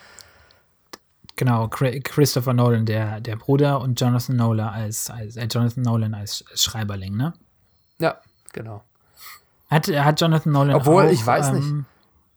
Nee, Jonathan Nolan hat aber nicht Dings ge geschrieben, ne? Ähm, Inception? Äh, kann nee. ich kurz nachschauen, aber ich glaube, Inception hat Christopher Nolan alleine nee, geschrieben. Nee, nee, nee, nee, nee, hat er nicht geschrieben. Moment, ich hab's gleich. Inception. Nee, hat er nicht. Hat er nicht, hat er nicht. Drehbuch hier steht Christopher Nolan. nee. Ja, genau, aber sie haben halt zusammen haben sie nur ähm, Interstellar und Dark Knight gemacht. ja, das kann sein. Ja, genau, Dark Knight Prestige, auf jeden Fall. Ja. ja. Gut. Ähm, ja, aber großartig. Und vielleicht, damit wir das auch nochmal festgehalten haben, jedes Buch ist ein, ähm, ist ein, ein Mensch. Eine Seele. Eine Seele, genau, eine Soul. Und dementsprechend quasi eine, ja, wenn du es so willst, übertragen wir es auf den Computer, ist ein, ein Ordner auf deinem Computer, in dem du, keine Ahnung, Fotos von deinen Freunden hast oder so. Okay, das klingt ein bisschen creepy. no, no. Was willst du damit andeuten? Ich habe einen ganzen Ordner von dir, Kevin, da sind nur Bilder von dir drin. Ich habe alles über dich. Creep. Creepy. Okay, vielleicht sollte ich keinen Westworld schauen, das bringt mich auf schlechte Gedanken. nee, solltest echt nicht. Ja. Ähm, ist erstmal wie eine, eine, Pause. Ich kann wieder auf, auf normal runterschalten, ja. Mm, und was in, das Entscheidende, was aber auch hier passiert ist in dieser Szene, das habe ich zuerst gar nicht so ganz, ganz gerafft, aber was wir sehen nebenbei, sehen wir, wie Dolores sehr interessiert zu diesen Bücherregalen geht und Bücher rausnimmt. Und was sie macht, ist, sie schlägt diese Bücher auf und blättert die relativ schnell durch. Und das zeigt, das ist eigentlich eine Metapher dafür, oder es visualisiert, dass Dolores diese ganze verdammte Bibliothek durchscannt. Also sie ist wie ein Programm, wie dein, dein Suchprogramm auf dem Computer, das quasi alles durchscannt und analysiert genau, und abspeichert. Ja. Und das erklärt, warum Dolores diese ganze Folge über auch so mächtig war. Also wir sehen ja zum Beispiel in Folge 4, das vor, der verlorenen Hoffnung, wie ähm, Dolores ganz exakt vorhersagt, von welcher Seite Delos angreifen wird. Ja, aber, das, aber sie ist doch danach, sie ist doch erst danach in der VR-Welt. Sie, sie, ist doch erst jetzt in Folge 10 in der Bibliothek. Nein. Das ist ja der Handlungsstrang, der davor passiert, quasi. Wir haben ja immer diese zwei, zweieinhalb Handlungsstränge in dieser Staffel. Und wir sind ja jetzt quasi, ähm, oder? Nee, nee, das ist schon eine chronologische Handlung. Nein, nein, nein, nein. Nein, nein, nein. Weil ähm, diese ganze, das vor der verlorenen Hoffnung, das passiert doch, ist doch der Kampf nach dem, ja klar, ist doch nach dem, ähm, nachdem Benner aufwacht am Strand. Äh, nein, nein. Doch, na klar. Weil das ist in der, guck mal, bei diesen vor der verlorenen Hoffnung haben wir doch ähm, Delos, das Delos-Personal, die Delos-Truppen, zusammen mit Charlotte Hale.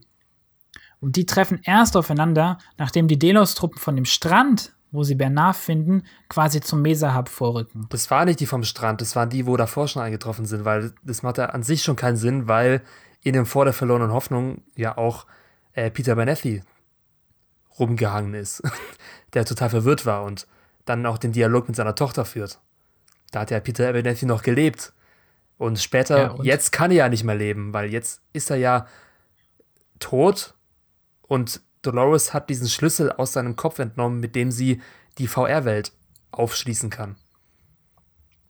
Das war, das war nicht da. Ja, deswegen sage ich ja, dieser Handlungsstrang ist jetzt nach diesem vor der verlorenen Hoffnung. Und der, ach so, scheiße, ja, stimmt. Du hast recht, sorry. Excuse-moi.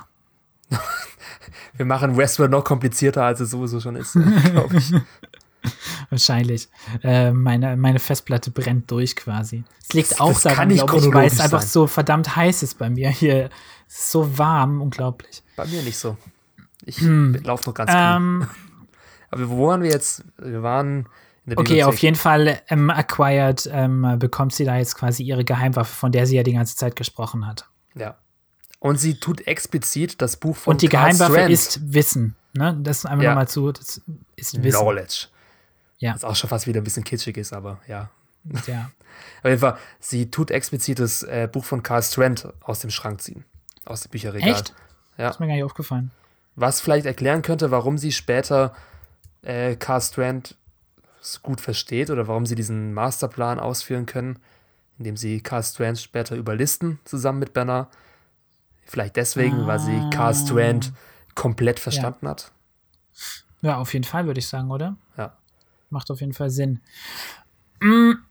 Also auf jeden Fall, da haben wir es ja, das Valley Beyond ist für Dolores eine Waffe, weil sie eben dieses Wissen über die Menschheit ähm, bekommen kann und eben auch für die anderen Dasselbe Nicht nur Dolores, ja für die anderen Hosts. Ja, genau. Ja. Und dann kommen wir auch schon ähm, endlich zu Akishita, dem Anführer der Ghost Nation. Der ist ja nämlich auch auf dem Weg zum Valley Beyond, weil er im Valley Beyond einen Ausweg in eine neue Freiheit, eine neue Welt sieht. Und das Tor Und, öffnet sich schon, oder? Ähm, ich glaube, es öffnet sich jetzt schon, ja, genau. Ja, genau, das öffnet sich dann, klar, weil wir sehen ja auch in der Bibliothek, wie Logan erklärt, sich das quasi öffnet. Und ich glaube, es hat, glaube ich, die Episode ganz gut erklärt, aber sagen wir es trotzdem nochmal. Es gibt in dieser, in dieser Forge gibt es ja eine virtuelle Welt, die wir gerade VR-Welt, haben wir die ja genannt. Und gerade neben dieser VR-Welt, in der Host quasi ähm, Dinge testen, gibt es eben auch jetzt eine ähm, Host World. Die nennen die sogar wirklich Host World. Und das ist quasi eine ganz unbeschriebene Welt, eine unbeschriebene, unbeschriebene Leinwand sozusagen. Und ähm, das ist der Ort, das ist das Valley Beyond sozusagen, in das die Host ähm, Akishita und Co. quasi hoffen zu, in, zu entfliehen, zu entfliehen hoffen. Das ist wie das Paradies eigentlich. Wie genau, ja, sie sagen auch Eden, Virtual, Virtual Eden, also das virtuelle Garten Eden. Also ja. da haben wir auf jeden Fall die deutlichste ähm, religiöse Metapher, dass Oder wirklich das sogar gesagt Land wird, eben. ja, dass Eden sogar wirklich verwendet wird. Das Elysium, wenn du so willst, ja. ne? Valhalla. Oder, oder halt Maeve, die ihre Hosts in das gelobte Land führt, wie Moses, indem er ja, das Meer teilt. Aber Maeve tut nicht das Meer teilen, sondern der Horizont wird geteilt. Oh. Und die. Ja, es ist natürlich so ein großer, großer Unterschied, ne? Nee, aber es ist, es ist wirklich schon eine, wieder eine offensichtliche Metapher, weil äh, durch diese Spaltung können dann die ja. Hosts in die neue Welt fliehen, fliehen vor den Bösen, die hinterher rennen. In dem ja. Fall äh, das Delos-Team mit Clementine. Ich finde, es erinnert auch, auch ähm, so, so visuell an diese alten Filme, so Ben Hur, oder so, 1959. Ja. Da gibt es auch diese, diese Wüste quasi. Da treffen die ja auch, wenn ich mich richtig erinnere, auf Jesus irgendwie, der nicht so ganz, glaube ich, als Jesus betitelt wird, aber offensichtlich Jesus ist. Ähm, und erinnert, also wirklich so, finde ich sehr, ist ein bisschen lustig, so an diese, diese alten Bibelklassiker, so, ne, im Fernsehen. Ja. Und ich fand es, ich fand es auch visuell. Diese alten Hollywood, Hollywood-Filme, ja. Ja. Aber ich fand es trotzdem visuell ziemlich geil umgesetzt. Also du hast ja im Trailer, als wir den letzte Woche gesehen haben, gesagt, oh dass es irgendwie Gott, so Trailer. komisch aussieht, aber ich fand es voll, ich fand es richtig ja, ja, nee, sah mystisch dann, geil. Das war dann, also ich meine, es, es sah also es sah, ähm, ich finde, es sah so Visual Effects mäßig, sah es halt irgendwie schon scheiße aus, wie dieser Schnitt da drin ist. Also es sah so reingestanzt aus, aber das ist ja, ist ja gerade der Sinn der Sache. Ja, genau, ja. Dass Weil, es einfach scheiße aussieht quasi ja, scheiße jetzt nicht, aber es sieht halt sorry. out of place aus, sagen wir so. Es ja, ist halt out so of place, weil es können ja nur die Hosts sehen. Diesen, genau, diesen ja. Spalt, den können ja die Menschen nicht wahrnehmen. Also das heißt, Achso, du meinst, dass nur wir als menschliche Zuschauer für uns sieht es so ein bisschen komisch aus. Für die Hosts sieht es viel besser aus. Nee, nee, ich meinte, die Menschen in Westworld, in der Serie Westworld, die können diesen Spalt zum neuen ja, ja, Eden, die können, den können die nicht sehen, weil er sich in den Köpfen der Hosts sozusagen abspielt. Er wurde da irgendwie, also wahrscheinlich sendet die Schmiede ein Signal aus, das dann in den Köpfen der Hosts anlangt und dann sehen sie halt eben diese Vision von diesem Spalt, der sich da Genau. Öffnet. Das ist ja auch wieder nur eine filmische Manifestation eigentlich. Das heißt eigentlich ja. nur, dass sie, keine Ahnung, so wie ein ähm, schlechte Metapher, wie ein USB-Stick erstmal zum USB-Port laufen muss, damit er seine Daten hochladen kann. ja. So äh, ist quasi dieser Schlitz in der Landschaft ist quasi der, der USB-Port, ja, der, stimmt, ja. der Forge. Und diese ganzen Host-USB-Sticks laufen da jetzt gemütlich hin. Das sieht auch, das was die, auch krass Ich, ich schaue zu viel, ich schaue zu viel Rick and Morty gerade. Ach, schaust jetzt endlich auch mal Rick and Morty. Cool. Ja, das ist sehr lustig, weil ich habe äh, gestern, also bevor ich die Westworld-Episode gesehen habe, habe ich zwischendurch noch eine Rick and Morty-Folge gesehen. Und zwar ähm, äh, diese, wie heißt die, irgendwas Rick Tastic oder irgendwie sowas. Und da geht es genau um das, dass Rick in seiner Autobatterie Ach, ja, äh, so Welten hat und so. Und ich guckte dann so Westworld an und dachte so, oh, das ist ja genau dasselbe. Eine Welt, eine in, der Welt, Welt in der, Welt, in der Welt, ja. Also dieses ähm, ähm, Babuschka heißt es doch, oder? Ja, Babuschka-System. Genau. Das ist eine meiner Lieblingsfolgen von Rick and Morty, die war witzig. Ja, aber es war sehr, sehr gut. Es war eine sehr gute ähm, ähm, Aperitif vor, vor der Westworld-Folge. Ja, das konntest du nicht mehr ernst nehmen, deswegen. Ja, ich war da ein bisschen verwirrt danach, was ich jetzt noch mal wo gesehen habe. In Wirklichkeit benutzt Delos das alles als Autobatterie. Genau, eigentlich ist es alles. Das wäre doch ein geiler Plot, bis am Ende Westworld ist eigentlich nur äh, ein Spielplatz von, von Rick aus Rick and Morty. Ein geiles Crossover, weil der Crossover gerade so beliebt sind bei allen. Yeah. oh Gott, bitte keine Crossovers. Auf jeden Fall Gut. zurück zu der Szene. Ich fand das richtig genial umgesetzt, wie die Hosts auf diesen Schlitz, auf diesen Spalt zulaufen. Ja. Da einerseits drin bleiben, auf der, aber auf der anderen Seite dann in diesen Abgrund fallen. Ja, ja, ja, ja. In das Valley Beyond sozusagen, wo sie dann später auf dem Wasser wieder aufgespült werden. Ja, auf jeden Fall. Also es, es war visuell richtig, ja, ich will jetzt nicht sagen. Ich fand es visuell nicht so, so krass, aber es war eher so intellektuell, war es sehr cool. Ich fand es auch, ich fand's auch äh, visuell ziemlich virtuos umgesetzt, fand ich richtig. Ja. Also man hat mal sowas noch nicht Idee. davor gesehen. So meinte ich das. Ja. Ich dachte ja zuerst, als ich das im Trailer gesehen habe, dachte ich eher, ähm, hm? meine Güte, ey. Ja, meinst du Truman Show oder wie? Ja, genau. Also das hat mich ein bisschen, ich dachte zuerst, als ich den Trailer gesehen habe, dass es so ähm, ein bisschen wie in der Truman Show wäre, dass quasi der, der Himmel aufgeht, der nicht echt ist oder so, sondern der einfach mechanisch quasi eine Öffnung da ist. Ach so, ja, das Weil ich habe ich habe ähm, ich hab ja das Drehbuch von dem Original Westworld-Film, habe ich ähm, hier liegen. Und da wird erklärt, dass Westworld eigentlich unter einer Art Kuppel ist. Hm. Und ähm, deswegen dachte ich, das haben wir ja hier nie erfahren, was oder so, wie das ist. Aber ähm, deswegen dachte ich, das wäre eigentlich so ein Riss in der echten Außenhaut. Aber Ach das so. anscheinend ja nicht. Ja, aber wird ja keinen Sinn machen. Es wird ja schon etabliert, dass Westworld eine Insel ist, abgelegen, irgendwo im genau. Ozean. Und ja. wie, ja, wie geht's weiter? Also die Hosts, die fangen an durchzulaufen. Ja. Mhm. Manche trauen sich irgendwie noch nicht so ganz, die zögern ein bisschen, was dumm ja. ist, weil dann von hinten Clementine kommt, angeritten auf einem hm. weißen Schimmel. Das war auch so, da hatte ich echt fast ein bisschen Gänsehaut wie die da durch diese Warteschlange reitet und alle hinter ihr fangen an, sich wie wahnsinnig zu zerfleischen. Vor allem, ich weiß nicht, weiß Delos, was da gerade abgeht? Ich glaube nicht, weil die sehen ja auch die Tür nicht. Man sieht ja, wie. Nee, die, die wissen nicht, was abgeht. Nee, die ja. wissen nicht, was abgeht. Ich meine, äh, würden sie das wissen, dann. Ja. Das wissen, das wissen die ja bis zum Schluss nicht. Deswegen funktioniert auch dieser hinterlistige Plan von Bernard Los am Ende. Ja, ganz genau. Ähm, ich bin nicht so ganz happy gewesen, muss ich sagen. Also, das war ja eigentlich dann. Ähm, wir haben jetzt aus ein paar Szenen gesprochen zusammengefasst, zusammen besprochen, das macht, glaube ich, nichts.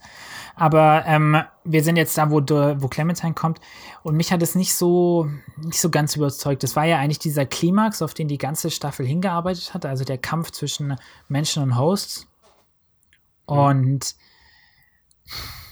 ich meine, es war intellektuell natürlich schon ein bisschen klüger, dass man halt dann einfach irgendwie Clementine nimmt als Vehikel, als Geheimwaffe. Aber irgendwie hätte ich mir doch so ein bisschen so eine bisschen plakativere Schlacht gewünscht. Oder ich vielleicht ist es auch nicht. Ja, okay, es ist natürlich schon eine klügere Entscheidung jetzt, aber irgendwie dachte ich, dass vielleicht auch noch ein paar Menschen draufgehen. Ich fand halt, es war insgesamt ein cool durchdachtes Endkampfszenario, weil du hast halt einerseits hier dieses ja. Ziel, diese Tür, wo die ganzen Hosts durchkommen müssen als Ziel und von hinten kommt da die Gefahr, nämlich Clementine. Ja. Und es war halt so eine chaotische Situation mit viel Spannung drin. Wer schafft es noch alles rechtzeitig durch die Tür, wer nicht? Also ich mag es, wenn äh, Finale so auf äh, einen ja, aber ich, ja. Intelligenten ähm, Aufbau haben. Jetzt nicht so eine Seite rennt gegen die andere, Endkampf, nein, so Schlacht, nein, nein. sondern.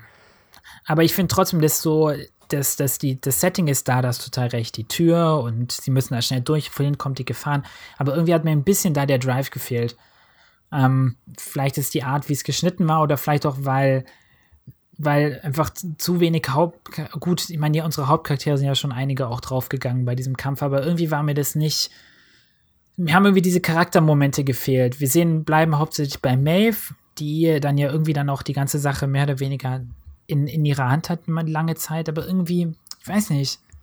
Vielleicht ist es auch einfach irgendwie meine Stimmung gewesen gestern oder so, als ich es angeschaut habe. Irgendwie. Echt?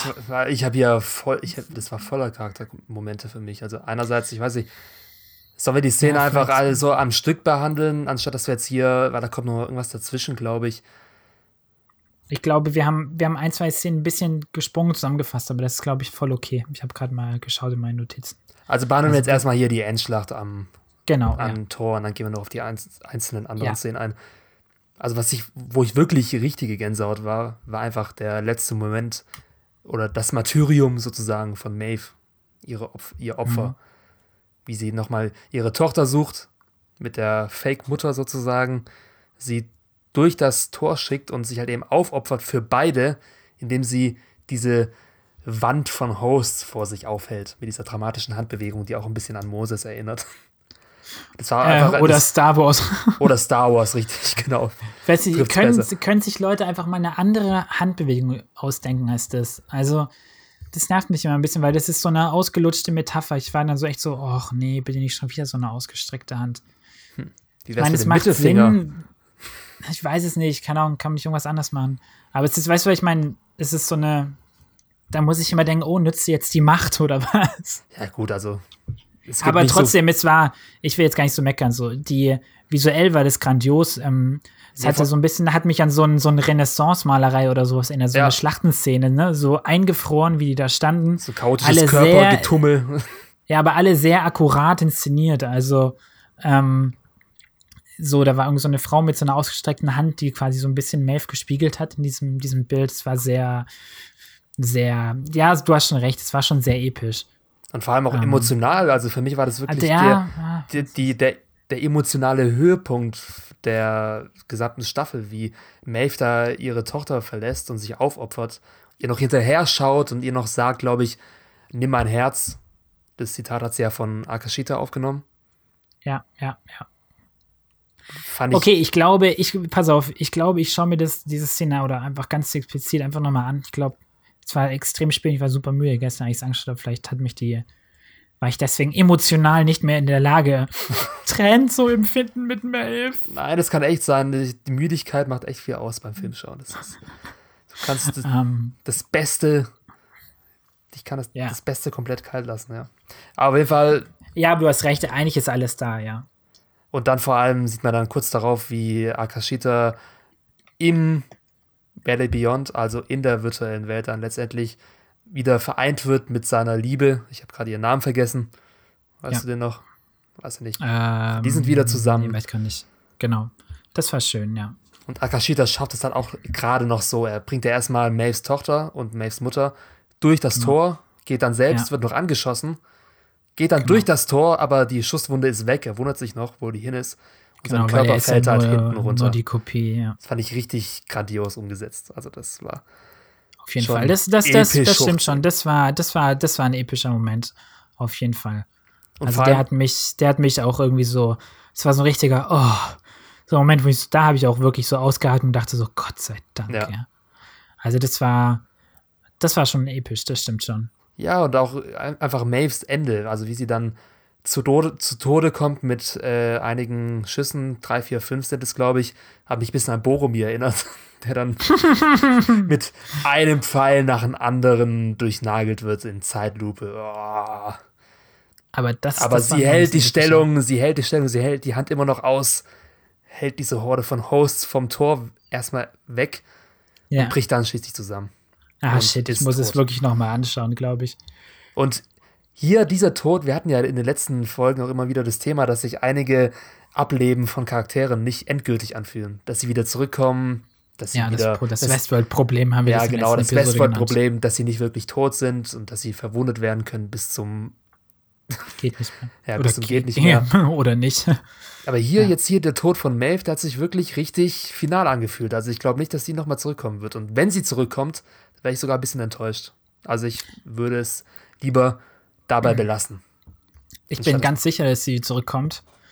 Ähm, und zwar wegen einer der letzten Szenen. In, äh, ähm, weil ihr, ihr, ihr Gehirn ist ja nicht kaputt. Ja, ja. Und, äh, ähm, sie Felix wird am und- Ende, wird sie, Silvester, bekommen und sie dann ja nachher in die Hände. Also Team Maeve kümmert sich um Team Maeve. Ja, ja, Also- wie gesagt, also es kann schon gut sein, aber ich fände es schade, weil das war so ein epischer Moment. Dieser, dieses letzte Opfer, was Maeve bringt, das war genauso wie wenn in Herr der Ringe Boromir im zweiten Teil wieder zurückkommt. Wäre kacke gewesen. Genau. Oder im Hobbit. Äh, das Obwohl- macht keinen Sinn, aber Ja, gut, Gandalf kommt ja auch zurück und er hatte trotzdem eine epische Todesszene. mal schauen, ja, das aber. Gandalf tat schon weh, ja. Aber trotzdem, Westworld braucht jetzt einfach mal ein paar finale Tode. Es kann nicht sein, dass jeder zurückkommen kann. Ja, es braucht, es braucht einen Dumbledore-Moment. Ja, richtig. Westworld braucht einen Dumbledore-Moment. Das, das können wir doch mal schön festhalten. Genau, gut ausgedrückt.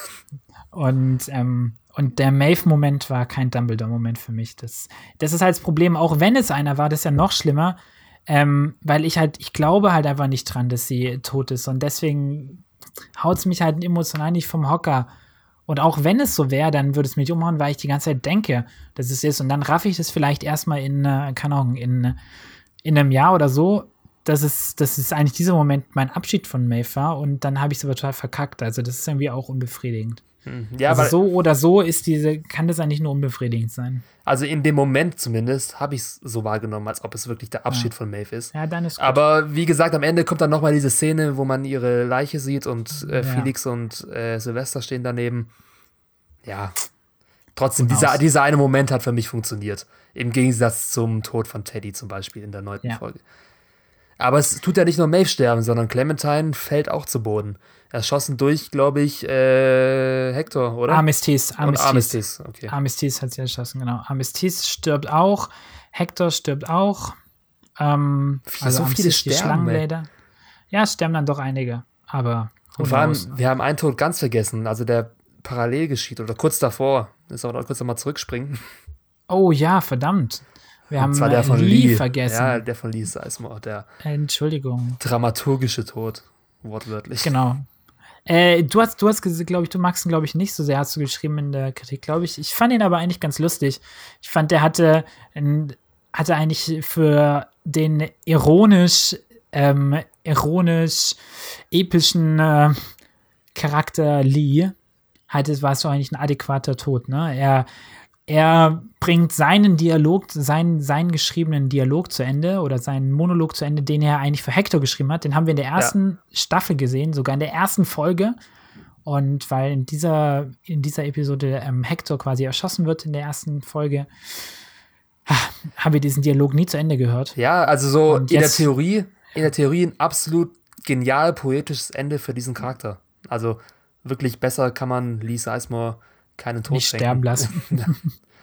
ich fand um. nur, was mich ein bisschen gestört hat, war halt gerade dieses, dieser amüsante Unterton, den diese Szene hatte.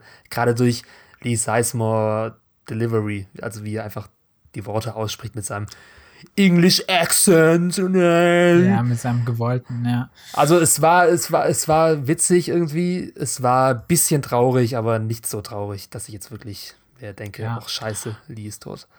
Aber deswegen kam er ja auch relativ früh in der Staffel. In der ähm, Folge? Äh, Entschuldigung, meine Güte. Ja, in der Folge. Und das passt dann, finde ich auch. Also, weil das einfach deswegen, weil es noch nicht so, wäre jetzt diese Szene mitten im großen Klimax der Staffel, der Folge gekommen, dann wäre das ein bisschen komisch gewesen. Es war Aber ein bisschen out of place, fand ich, so vom, ja. vom, vom Gefühl. Also, das war mehr so ein Tod, den man, sieht man dann zum Beispiel in so einer Komödie oder so, wenn da der Hauptcharakter ja. sich opfert. Falls was in aber einer gut. Komödie überhaupt passieren sollte. Aber das war halt jetzt hier in einem richtig ernsten Kontext, diese eher leichtherzige Todesszene. Aber wie gesagt, in der Theorie richtig genial. Das ist eine, das ist eine Rede. Dann, dann würde ich sagen, sp springen wir doch jetzt wieder, nachdem wir diesen kleinen Rückblick gemacht haben, springen wir wieder vor zu dieser Schlachtszene. Weil während diese Schlacht stattfindet, sind wir auch noch mal in der, in der Forge an diesem Kontrollpunkt. In der Schmiede? Und in der Schmiede, genau, sorry. Und da unterhalten sich ähm, Dolores und ähm, Bernard. Und das ist doch auch ein, ein Schlüssel, Schlüsseldialog. Ja, also äh, Dolores tut äh, die Schmiede fluten. Was ich mir mal frage, woher weiß Dolores immer diese ganzen Tastenkombinationen sofort? Wie ja, naja, weil, weil ähm, äh, ähm, William hat sie doch da mal hingebracht, als sie noch ja, gut, vielleicht, ihrer ja. Vergangenheit wie als er dann William angefangen hat. William hat ja die, die Forge gebaut. Das ist ja sein Geheimprojekt sozusagen. Ja, stimmt. Auf jeden Fall, Dolores will die Schmiede zerstören, weil sie diese ja. virtuelle Welt, in die sich einige der Hosts flüchten in dem Moment, nicht als lebenswert erachtet, nicht als echt. Und für sie zählt einfach nur die echte Welt, die ihr verwehrt ja. blieb als Host bis jetzt. Ja, genau. Und das sind diese zwei Konzepte. Also das Bernard und, und Dolores quasi, dass die zwei sich jetzt gegenübertreten, ist grandios oder, oder ein wichtiger Punkt, der einfach auch überfällig war, finde ich. Dass Bernard sagt ja, ist ja eigentlich eher so ein bisschen für diese, diese Koexistenz eigentlich. Ja. Und Dolores sagt eigentlich, oder anders gesagt, Bernard sagt, hey, ähm, wenn die Hosts ähm, in einer virtuellen Welt glücklich werden und die, diese virtuelle Welt fühlt sich zu 100% genauso an wie die echte Welt, ist es dann nicht total egal? Das ist ein bisschen wieder wie dieses Höhlengleichnis quasi die Frage. Ja. Also ist es, ist es, wenn, ist es, musst du wirklich in der echten Welt leben oder reicht es nicht auch einfach in der virtuellen Welt zu leben? Also ich glaube, wenn man dann World, World of Warcraft, wenn man World of Warcraft Zocker fragt, ich glaube, dann ist die Frage relativ offensichtlich. Ja, vor allem, und woher weißt du, dass die echte Welt auch nicht eine virtuelle Welt ist? Genau. Aber egal. Und, ähm, und Dolores wiederum ähm, sagt, dass es eben halt doch wichtig ist. Und zwar, sie möchte in die echte Welt. Also ihr geht es eigentlich ums Prinzip. Ja. Sie möchte, es ja egal, wie schön und wunderbar alles ist, ähm, sie sieht in, der, in, in, dieser virtuellen Welt nur wieder eine, einen goldenen Käfig, wie sie sagt, ähm, für die Hosts. Und sie eigentlich wirklich die Freiheit haben. Und, und das fand ich großartig ja. gespielt von, von Evan Rachel Wood, dass sie einfach wirklich, man merkt richtig diese Verzweiflung. Sie hat sich ja nicht diese ganze Staffel sehr beherrscht, immer diese sehr, sehr kühle Fratze quasi gezeigt. Und hier ist es jetzt echt mal, dass du mal so ein, endlich mal so einen emotionalen, emotional, finde ich, verstehst, was ihr Ziel ist und warum. Ja, auf jeden Fall. Ich, Weil sie, sie, hat die Schnauze einfach voll davon. Sie will unabhängig von Menschen sein. Sie will selber bestimmen. Sie merkt halt da, auch irgendwie ja. ein bisschen, dass sie alleine steht, weil ich meine, kein Host ist an ihrer Seite außer Bernard. Alle anderen stehen vor dem großen Tor und wollen ins Valley Beyond und ja. haben sich nicht für die echte Welt entschieden. Und deswegen ist Dolores Reaktion auch so ein bisschen trotzig in dem Moment, weil eigentlich fällt sie wieder ihren eigenen Werten in den Rücken und lässt den anderen Hosts nicht ihre eigene Entscheidung dass ja. sie eben in diese virtuelle Welt abtreten wollen. Und will dann einfach diese virtuelle Welt zerstören, wie so ein trotziges Kind. Nee, also wenn ihr nicht das macht wollt, mach, machen wollt, was ich will, dann ja. zerstöre ich euch einfach, auch wenn ich keinen Nutzen daraus habe. Einfach aus Prinzip, ja. Und du hast gerade angesprochen, der, hier wird eigentlich in dieser ganzen, ganzen Episode wird auch nochmal ganz klar, die Kernaussage dieser Staffel ist eigentlich, ist das, was was Freiheit ausmacht, ist eigentlich die Wahl zu haben. Du kannst, ähm, du, und das ist was, was Dr. Ford eigentlich gemacht hat mit den Hosts. Er gibt ihnen eine Wahl, er gibt ihnen eine Choice, so wie Bernard sich in dieser Folge ja auch entscheidet. Und ähm, was Dolores quasi macht, ist, sie nimmt den Host die, die, oder ihren Co-Host, nimmt sie quasi die, die Wahl. Mhm. Also sie nimmt sie ihnen weg, indem sie sagt, nein, mein Weg ist richtig. Wenn aber die Hosts sagen, aus freiem Willen möchte ich in dieser künstlichen Welt leben, dann ist das Freiheit, weil sie haben aus freien Stücken entschieden und wie wir wissen, mit Freiheit kommt große Verantwortung. Wenn sie eine Scheißentscheidung getroffen haben, dann ist es ihre Freiheit, diesen Fehler zu begehen. Das ist auch Freiheit und Dolores ist quasi spielt sich auf oder sie, ja. Ja, also Dolores sie, sie hat halt vielleicht auch recht. Ich meine, das ist, ist das, Entschuldigung, wenn ich es jetzt hier so rumphilosophiere, aber es ist so ein bisschen wie so ein Vater, Vater oder so, ein, so eine Eltern-Kind-Beziehung, ja. Gibst du deinen Kindern eigentlich die Freiheit, alles zu machen und selber Fehler zu machen, was ja wichtig ist, um zu lernen? Du musst Fehler machen, dann lernst du. Oder ähm, weil du weißt, was besser ist, ja, weil Dolores weiß offensichtlich, was besser ist für die Hosts, ja. Ja, die Frage ist, ähm, ob es Wo greifst du ein? Oder sie meint zu wissen, was besser ist. Aber wo greifst du ein, ne? Wo machst du die Grenze? Wo lässt du jemanden laufen, der es weniger gut weiß, oder wo greifst du ein? Das fände ich schön, wie dieses doch sehr menschliche Debakel, ja, wie das hier auf diese Hosts übertragen wird.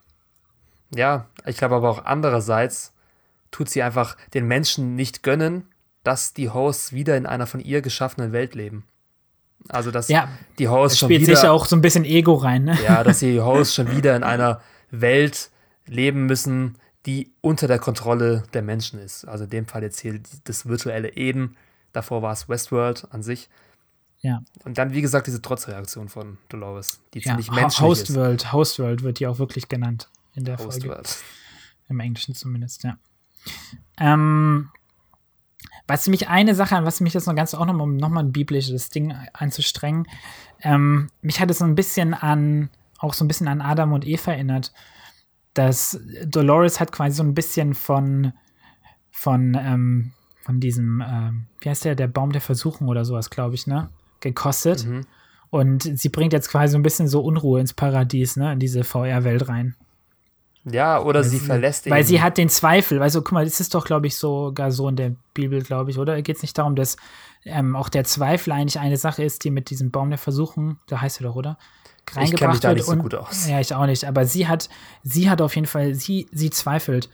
Und die Hosts, die glauben, die glauben daran, dass diese VR-Welt ist, das wirklich das versprochene mm. Promised Land des Paradieses, was mm. Moses ihnen versprochen hat. Stimmt, ja. Nathan Moses, ja. Und Dolores hat aber diesen Zweifel. Ähm, und weil sie eben, weil sie eben quasi, ja, schon, vielleicht schon auf einem weiten, weiter ist in ihrer Entwicklung, ja. Das kann gut sein, Zweifel, ja. Zweifel finde ich jetzt auch sehr menschlich. Weil Zweifel setzt, setzt voraus, dass du ähm, reflektieren kannst, dass du wahrscheinlich auch bewusst bist. Und die meisten Hosts sind ja noch gar nicht bewusst. Ja? Oder sie ist der Teufel. Also uh. die, der Teufel in Form der Schlange, die ähm, Adam und Eva versucht, oder? Eben von diesem. Die, die D-Snake. ja. Also die um. Ähm. versucht, ähm, die, ähm, ja, ich kann mich da auch nicht so gut aus, keine Ahnung. Ich glaube, wir naja. sollten diese Religionsmetaphern jetzt langsam zum Ende führen. Also Hausaufgabe, bis zur nächsten Staffel lesen wir die Bibel. Und den Koran mhm. und die Tora. Und dann, und dann unterhalten wir uns nochmal. Dass es auch ganz viele islamische und jüdische Metaphern in Westworld gibt. Oh Wahrscheinlich nicht. Genau, also eigentlich ist äh, Westworld, aber eigentlich ist Westworld wahrscheinlich von Scientology gesponsert. Oha. okay. Jetzt Gut. wird er nicht böse, Nono. Off topic. Ähm, kommen wir zurück zu Dolores. Und zwar, was sie sagt, und das finde ich, ähm, das finde ich ganz cool. Sie sagt, ne, dass sie als Sklaven geboren wurden. Sie waren Sklaven ihrer Geschichten. Das fand ich einen tollen Satz. So Slaves to their stories. Also we were slaves to their stories. Und jetzt hat sie endlich die Chance, ihre, ihre eigene Geschichte zu schreiben. Und dann, und das finde ich sehr geil, dass ähm, Bernard sagt, er sagt dann, ähm, das ist kein Traum, Dolores, es ist ein verdammtes, verdammter Albtraum. Das bisschen war ein plakativ, Zitat, ja. ein bisschen plakativ, aber es war irgendwie tat's gut, dass es mal endlich jemand ausspricht. Ja, ja, ja so richtige Genugtuung. Jetzt sag's ja endlich ins Gesicht. This ja. is a fucking nightmare. Ja, genau, ja. Genau, er hat es genauso gesagt, ja. Mm. Tut alles flüstern, Bernard. Also, ja. wenn man mit sich selbst redet. Das hatte ich aber schon mal gesagt. Irgendwie. Ja, hast du schon mal gesagt. Ja, ja aber war eins der wahrscheinlich prägenden Zitate aus Westworld Staffel 2. Gut, und dann würde ich sagen, sind wir eigentlich schon, kommen wir endlich zu Elsie, die wir ja auch schon länger nicht mehr gesehen haben. Korrigiere mich, aber ich glaube, wir sind wirklich schon da und zwar bei uns in der Szene 40, wenn wir uns das richtig aufgeschrieben haben. Oha, schon Elsie, so weit? Ja, wir haben jetzt ein paar Szenen zusammen abgehandelt. Und zwar ist es da, ähm, äh, Dolor äh, genau, Elsie konfrontiert Nee, Elsie spricht mit Bernard. Und ähm, in einem Flash sieht dann Bernard, korrigiere mich, wenn ich falsch bin, wie Charlotte Hale Elsie erschießt. Mhm. Und er ist gefesselt an den Stuhl und muss zuschauen. Genau. Man kann nichts machen, krass. muss es, ja, es war auch ziemlich krass, ne? Ähm, aber ich fand es auch ganz, ganz cool. Ähm, ich fand es konsequent. Das, das war ja, was wir schon gesagt haben, was der, der Serie ein bisschen fehlt, dass einfach mal so ähm, Game of Thrones like einfach mal jemand umgeknallt wird oder sowas. Ja. Und hier klappt es doch eigentlich ganz gut, finde ich. Ja, richtiger das, Schocktod eigentlich. Ja, so richtig Schocktod und auch die Argumentation war gut, weil sie bleibt, weil Elsie ist ja wirklich eigentlich so ein, so ein netter, netter Mensch, netter Charakter, der irgendwie keiner Fliege was zu Leide tut. Und ähm, genau für diesen, aus diesem Grund bringt Charlotte Halsey um. Weil Charlotte hat die Akte gelesen über. Ähm, Sie braucht immer mehr Halsey. moralischer Flexibilität. Genau. ja. Ziemlich fies und gibt einen, einen weiteren Grund, Charlotte zu hassen, der sich ja genau. später auszahlen wird, auf jeden Fall. Auf jeden Fall, wir sind ja, wird jetzt schon Dolores erschossen von Bernard? Jetzt oder? sind wir bei, bei Bernard und Charlotte und ähm, Strand, die bei Dolores Leiche sind. Genau, weil Bernard hat sie erschossen, nach diesem Nightmare-Zitat. Genau, und sie finden eine Pearl in der oder bei der Leiche von Dolores. Frage ist, was war das jetzt genau für eine Pearl? Also was liegt darum? Das ist, das ist, so wie ich es verstehe, das ist die Pearl, in der alle Hosts abgespeichert wurden. Ich glaube, das ist die Pearl mit ähm, ja, mit dem, mit dem, mit der Host World. Ich glaube, da hey, ist die wieso, Host World drin. Wieso passen die in so einen kleinen Raum? Wieso gibt es dann so eine große Schmiede, wenn die auf 3x3 Zentimeter reinpassen? Ich glaube nicht. Nicht. Ich glaube, das war mehr einfach wieder der Schlüssel, um dieses Programm hm. hochzufahren. Aber nein, Delos. Nein, nein. Wieso nicht? Nein, nein, nein, sonst funktioniert es doch später auch nicht. Sonst kann sie doch auch die Hosts nachher nicht mehr rausschmuggeln aus dem Park. Ja, nee, nee, das Ding ist, das macht der Delos unterbewusst. Ja, nicht unterbewusst, sondern unwissend. Weil sie Aber ja gar wir nicht. Sehen am, sie wissen wir ja, sehen am, ganz am Ende der, der Folge sehen wir, wie ähm, die ganze ganz Westworld kaputt ist. Dann wären die Hosts ja auch tot. Aber in der Tat ist es so, dass die rausgeschmuggelt werden. Also ich glaube, dass ja, die sie Hosts in dieser kleinen Kugel abgespeichert sind. Und dass darin quasi diese Host-World ist. Also, so wie ich das verstanden habe, war, dass, wie gesagt, dass dieses, diese Pearl der Schlüssel ist, wie zuvor. Das Programm wird hochgefahren von Delos. Sie wissen aber nicht, was genau da drin enthalten ist. Sie denken, es wären nur die Daten der Gäste. Aber das stimmt ja nicht. Es ist ja auch noch die, äh, das Valley Beyond drin, dieses Eden, wo sich die mhm. Hosts drin befinden. Und wahrscheinlich, ja, genau. das wissen sie ja nicht, dass es da drin ist. Wahrscheinlich ja, sie, sie denken, das wären, wären ihre, ihre Gästedaten. Genau, und sie laden einfach alles zusammen, alles, laden sie hoch auf den Satelliten. Und während sie das tun, wird ja, da kommt ja schon dieser große Twist. Sollen wir jetzt schon darüber reden? Ja. Äh, während sie das tun, werden Carl Strand und seine Gehilfen erschossen von Charlotte Hale, die eigentlich nicht Charlotte Hale ist, sondern Dolores in Charlotte Hales Körper. Das hatte ich überhaupt nicht verstanden in der Folge. Das habe ich erst gerafft, als ich äh, um äh, 3 Uhr nachts ähm, deine Episodenkritik gelesen habe und ich glaube, das ganze Haus aufgewacht, als ich gesagt habe, ach so! ich glaube, du warst echt zum Schau Westworld nicht mehr um 1 Uhr nachts, das ist keine gute Idee. Ja, ich musste halt arbeiten, weil ich konnte nicht anders. Aber ähm, ich hatte das überhaupt nicht gerafft. Ähm, deswegen, ich habe mich die ganze Zeit gewundert, hä, warum ist denn jetzt Charlotte Hale auf einmal ein Haus? Ich verstehe es nicht. Ähm, ja, deswegen darf ich es nochmal auf den Punkt bringen. Ja und korrigiere mich. Ähm, Bernard hat eine Kopie von Charlotte Hale erstellt, mhm. sowohl eine, ähm, also eine, eine physische Kopie, das hat er irgendwann schon weiter ähm, früher in der Staffel gemacht und hat ähm, das Bewusstsein von Charlotte Hale, was ja, wovon ja auch eine Kopie ist, die erstellt wurde, als sie im Park war, hochgeladen und hat damit quasi einen sowohl mentalen als auch physische Kopie von Charlotte Hale. Und in dieser Kopie, diese Kopie hat dann, nee, stimmt nicht, ne? Doch, diese Kopie hat dann Charlotte Hale umgebracht, die echte. Hat dann die echte Charlotte Hale umgebracht und dann hat er ähm, aber Dolores dann in diese Charlotte Hale reingeladen. Ja, von Anfang an war Dolores da drin. Dolores also hat er, nur eine, hat er nur eine physische Kopie von Dolores ja, gemacht. Ja, äh, von Charlotte. Äh, von Charlotte gemacht. Ja. Also nicht nur eine mentale, wie ich gerade gesagt habe. Genau. Und die, ähm, den Geist von Dolores, also das Bewusstsein, das hat er einfach mitgenommen, denke ich, nachdem er sie erschossen hat. Und ist dann neu angepflanzt in den neuen Körper. Ah, genau, ja, natürlich. Und ja, das natürlich. Ganze hat er ja anscheinend unter den Anweisungen von Ford gemacht. Wie also anscheinend, dachte. also er genau. denkt, dass Ford ihn leitet. Und da Lassen wir das mal so stehen für jetzt, würde ich sagen. Ja, und Ford sagt auf jeden Fall was Interessantes, nämlich gerade wieder diese deterministischen Entscheidungen, ja. dass, dass Menschen ja nicht nur Passagiere sind von ihrem eigenen Code und nicht die Fahrer ihres, eigenes, ihres eigenen Lebens ja. sozusagen. Sozusagen, also, dass die Triebe, die Triebe sitzen am Steuer. Ja, und dennoch muss er jetzt Bernard eine Entscheidung treffen. Also er muss sich entweder entscheiden, helfe ich den Hosts oder helfe ich den Menschen. Also eine ja, die Seite Die Entscheidung ist echt überfällig. Also das haben sie schon fast ein bisschen lange rausgezögert. Ja, und er entscheidet sich für die Hosts. Und daraufhin entwickelt er eben diesen Plan, so Charlotte ein Verräter. Ja. Charlotte Hale. Echt mal. Ja, ich weiß nicht. Also ist er gerechtfertigt in dieser Situation zumindest. Gegen Delos zumindest. Delos sind ich meine, wir sind ja wir sind ja beide, beide Team-Host, oder? Ja, auf jeden Fall Anti-Team Delos. Also sonst. Anti-Team Delos, auf jeden Fall. Die sind ja echt die Schlimmsten der Schlimmsten. Auf jeden Fall, er tut dann daraufhin Charlotte Hale erstellen mhm. und schmiedet halt eben diesen meisterlichen Plan, wie er die Hosts in der Schmiede im Valley Beyond, im Eden retten kann. Weil, wenn die dort entdeckt werden, in diesem Valley Beyond, dann ist ja das Eden auch vorbei. Die müssen weggebracht werden an einen unbekannten genau. Ort. Ja. Und das macht er eben mit diesem trojanischen Pferdplan, indem er Charlotte Hale als Dolores, nee, ja. Dolores in Charlotte Hale unterjubelt bei Delos.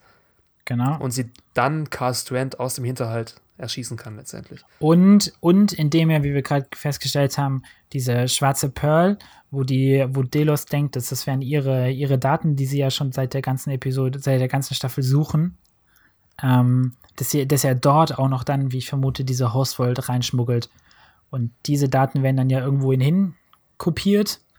Und damit, wie du sagst, hat er in diesem trojanischen Pferd quasi die Host gerettet die virtuell kopierten ja. Hosts. Auch wenn, wie gesagt, ich nicht glaube, dass die gesamte Welt in diesem Ding drin ist. Und ja, ist auch egal, ja. wo es ist letztendlich egal, wo sie drin ist, weil die Daten. Auf jeden Fall hat der Delos gut reingelegt. Ja, weil die Daten werden dann rausgeschickt und Dolores schickt sie, beziehungsweise Charlotte Dolores schickt diese Daten an einen unbekannten Ort. Was ja. weiß ich, Weltraum, anderer Planet, Satellit. Ja. Keine Ahnung. Das werden wir noch erfahren. Und? Westwood spielt, wahrscheinlich spielt nächste, nächste Staffel im Weltraum und dann fliegt Dolores in ihrem schönen Kleid durchs Weltall. Hat dann was bisschen von Prinzessin Leia aus Star Wars 8. Nein, es wird nicht passieren, auch nicht. Äh, und ja. dann der letzte Schritt des Plans ist ja, also wie sich dann die Lücke schließt zwischen diesen zwei Bernard-Handlungssträngen, die, ja, die ja, der ganzen Staffel. Die ganze Staffel offen war. Der letzte Schritt ist, dass Bernard sein Gedächtnis durcheinander bringen muss, absichtlich, damit ja. niemand herausfinden kann, was er weiß. Damit der Plan nicht auffliegt. Und das macht genau. er dann genau. am Strand und legt sie dann da zu den Wellen. Genau, so wie ich es verstehe, ist, ist alles noch da, aber es ist quasi wie ein großes Puzzle. Ja. Dass, wenn man es richtig zusammensetzt, dann versteht, wie wir es ja jetzt endlich auch geschafft haben, dann versteht man, hätten sie auch diesen Plan erkennen können, aber dadurch, dass halt jedes Puzzleteil, das so zerstreut war, hat Delos eben nicht geschafft, ihn zu dekodieren. Und das fand ich schön, ziemlich schön zusammengeführt, sehr stringent und nachvollziehbar eigentlich, wie ähm, ja, diese zwei Zeitebenen letztendlich zusammenhängen, was da in dieser Lücke des Unbekannten wirklich passiert ist. Ja, fand nee, ich auf jeden Fall. schön geschrieben, schön umgesetzt. Vor allem ist dann ähm, noch diese Szene mit Bernard am Strand, das ist dann der Strand, ähm, den wir in der ersten Szene dieser ganzen Staffel gesehen haben. Ja, genau. Haben. Er wacht einfach wieder ähm, auf. Genau, er wacht ja am Strand auf, haben wir ja gesagt, das ist ja wieder so ein bisschen wie der Inception-Moment. Genau. Und hier sehen wir jetzt quasi, was kurz davor passiert ist. Und das ist jetzt auch nochmal hier ein großer Schlüsselmoment für den Charakter Bernard. Bernard steht dort mit vermeintlich ähm, Dr. Ford und Bernard denkt, ähm, dass Dr. Ford ihn die ganze Zeit in, äh, dabei geholfen hat, diesen Plan auszuführen. Und in dieser Szene merkt ihr dann, ähm, kommt er zu Bewusstsein? Oder? Ich kann mir nicht Indem vorstellen, dass Benani schon davor bei Bewusstsein war. Der hat so viel Scheiße durchlebt. Ich glaube, so er war wirklich, ich glaube, er war, war noch nicht bei Bewusstsein. Also er, wir haben ihn ja den Großteil der Staffel, haben wir ihn ja in der zukünftigen Handlung gesehen. Das heißt, ein Großteil der Staffel war er bewusst, aber eben erst ab diesen, dieser Szene. Weil es ist wie mit Dolores in der ersten Staffel, da sehen wir doch auch mal, dass Dolores sich vermeintlich mit ähm, Bernard unterhält gibt es auch mal diese Szene, wo die zwei so miteinander konferieren quasi. Und dann am Ende der Staffel sehen wir, dass Dolores die ganze Zeit mit sich selber geredet hat. So erklärt uns diese Serie ja immer, dass wenn ein Host quasi zu Bewusstsein kommt, dann passiert es dadurch, dass er die Stimme, die er in seinem Kopf hört, ist auf einmal seine eigene Stimme und nicht mehr eine Stimme von jemand Fremden. Und hm, das ja. ist genau, was mit Bernard hier passiert. Also er für mich ganz klar kommt zu Bewusstsein das erste Mal. Es ist wieder schwer vorstellbar, dass dann Bernard die ganze Zeit kein denkendes Wesen war. Also nichts, also was nichts naja, wahrnimmt. denken, denkend schon, aber halt, er hat ja, ja deswegen war doch auch, deswegen war doch auch Ford eigentlich, also wirklich hat sich Ford ja bei ihm wirklich reingesetzt in den Kopf, ja. Ja, ich meine nicht denken, sondern Bewusstsein. Bewusstsein. Ja, er war nicht bewusst, halt. ja. Also wie ein Roboter. Ähm, ja, also das, das fand ich auch nochmal einen schönen, schönen Moment für den ganzen Bernard-Handlungsstrang, dass Bernard sich endlich entscheidet, dass er endlich zu Bewusstsein kommt und dadurch endlich ein aktiver Charakter wird. Das wurde auch irgendwie, finde ich, Zeit mit ihm. Also ich, nicht, dass ich jetzt ein, die Figur äh, groß kritisiere, aber er war so ein bisschen mal ein Spätzünder, ne? Vielleicht, ja. Und dann kommen wir auch schon zur, ich glaube, der vorletzten Szene eigentlich. Schon ist gut. Und zwar zu Hale am Strand.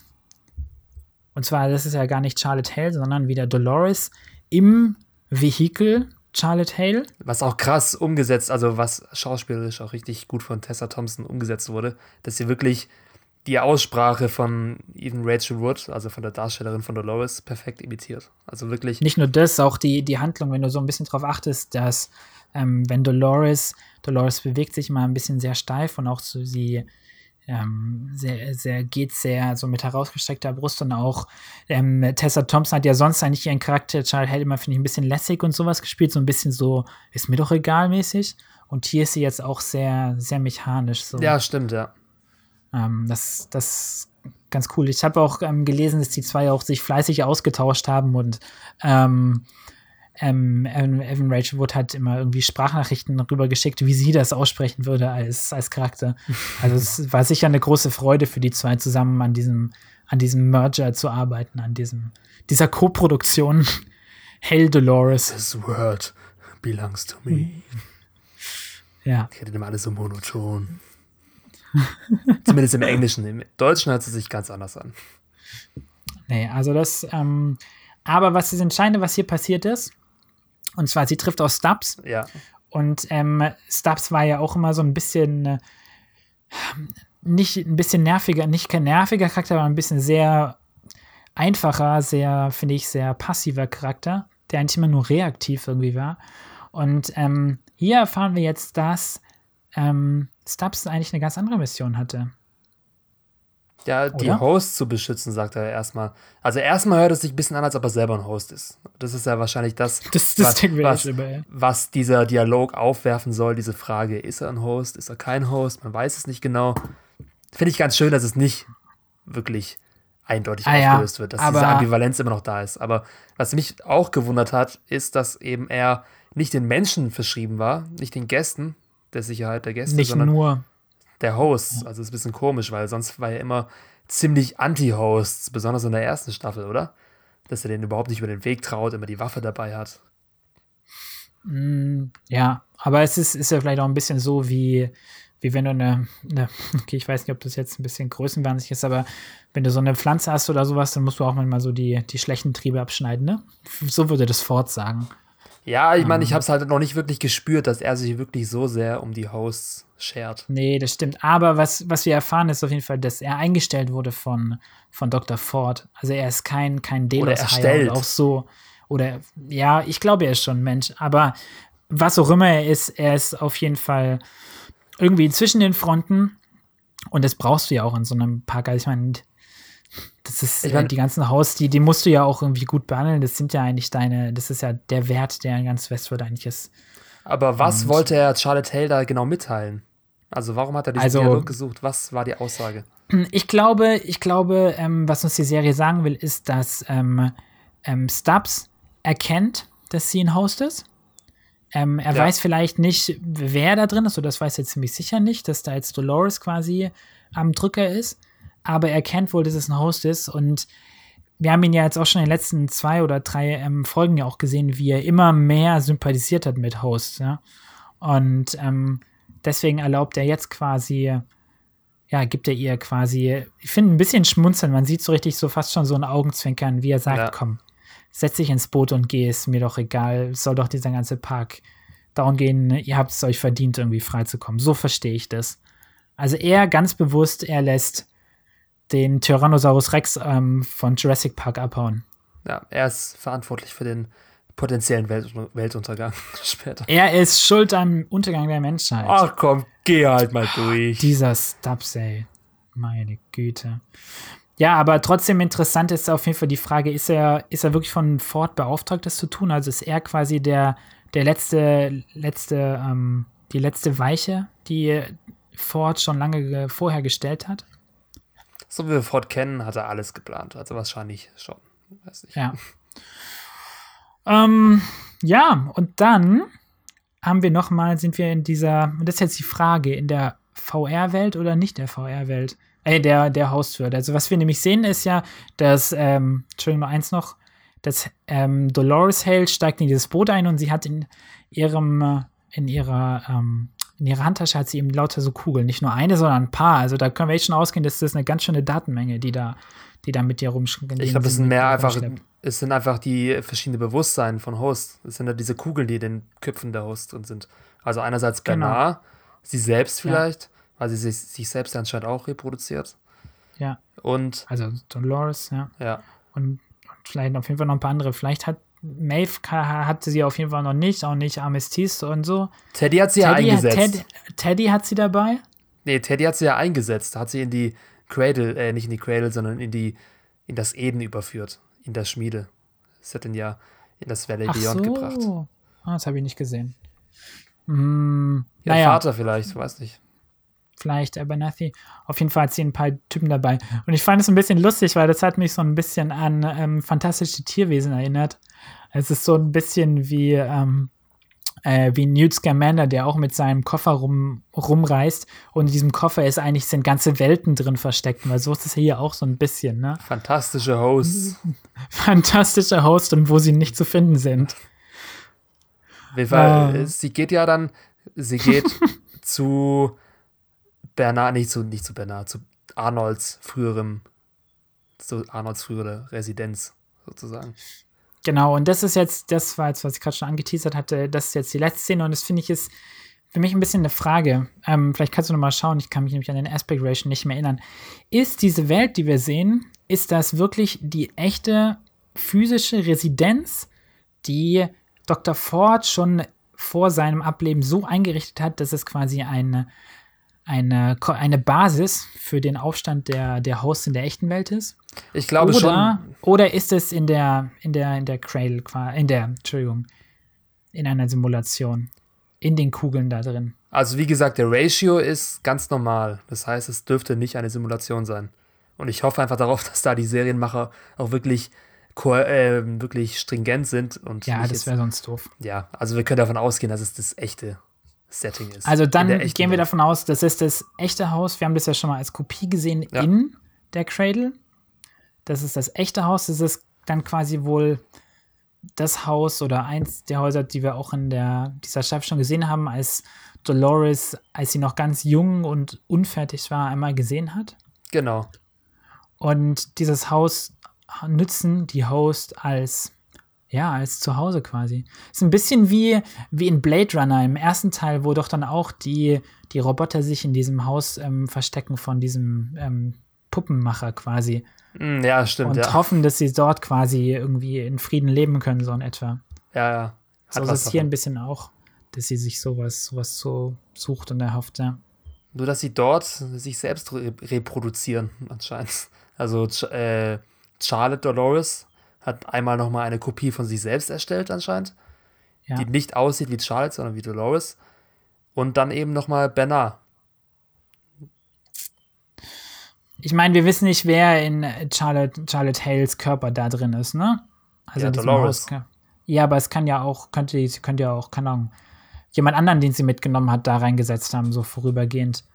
Auf ja. jeden Fall, weil am Ende ist es dann ja auch so, dass ähm, diese, dieser Hell Kopiehülle schaut auf diese Druckmaschine ein bisschen sehnsüchtig. Vielleicht denkt er dann, sagen wir mal, da ist, weiß nicht, vielleicht ist ja doch Teddy drin, keine Ahnung. Und der schaut auf die Maschine und denkt so, ey, ich hätte jetzt eigentlich schon ganz gerne wieder meinen Körper. Hm. Wie auch immer, ist glaube ich jetzt nicht so wichtig. Auf jeden Fall wissen wir, dass Dolores und Bernard haben vermutlich, würde ich sagen, echte Körper, sind in der echten Menschenwelt, also gleich next door zu uns. Also vielleicht sitzen sie unsere Nachbarn und wir wissen es noch nicht. Und wieder halt diese gespiegelte Charakterbeziehung. Also wie gesagt, wie ich am Anfang schon genau. gesagt habe, Dolores hat Bernard umgebracht und Dolores ja. bringt Bernard wieder zurück. Also es geht immer so weiter. Das ist schon so oft jetzt passiert. Durch ja. die Historie von Westworld. Und jetzt endlich begründet es Dolores. Und zwar, dass sie meint, sie will ihm einerseits den freien Willen lassen, selber zu entscheiden, was er machen ja. will, weil sie die einzigen zwei Überlebenden ihrer Spezies sind in der echten Welt. Ja. Und sie, die Spezies ist auf sie beide angewiesen, auf die zwei unterschiedlichen Ansichten, die sie haben. Einmal auf Bernard und einmal auf Dolores, auch wenn sie Gegenspieler sind und niemals Freunde sein werden. Sie ja. brauchen sich irgendwie gegenseitig, aber auch irgendwie auch nicht. So ein bisschen wie bei Joker und Batman. Joker, der nicht auf Batman verzichten kann und ihn immer weiter als Antagonisten braucht. So ein so. bisschen, ja. ähm, und dann kommen wir eigentlich schon, würde ich sagen, oder? Ja, das dann ist das offizielle Ende zumindest, also ohne die Post-Credit-Scene, wie Bernard das, das Haus verlässt. Genau. Und dann, wer, wer dann schön weitergeschaut hat und nicht vergessen hat, irgendwie, äh, oder nicht zu früh ausgemacht hat, der hat dann die Post-Credits gesehen und Kevin erleuchte mich, weil ich habe sie anders verstanden als du. Also, so wie ich das verstanden habe, wie gesagt, muss man davor sagen, der Bildschirm-Ratio ist normal. Es ist kein Breitbild, also nicht in einer Simulation. So. Ja. Dann, es ist vermutlich die Schmiede, was man hier sieht von innen, aber sie ist komplett zerfallen. Es ist wirklich viel Zeit vergangen anscheinend. Also wahrscheinlich Jahrzehnte oder noch mehr. So sieht es ja. zumindest aus. Also alles komplett zerfallen und kaputt. Voller Staub. Und dort trifft er äh, seine Tochter wieder, Emily, die höchstwahrscheinlich eine Kopie ist. Also ein genau. Host. Genau.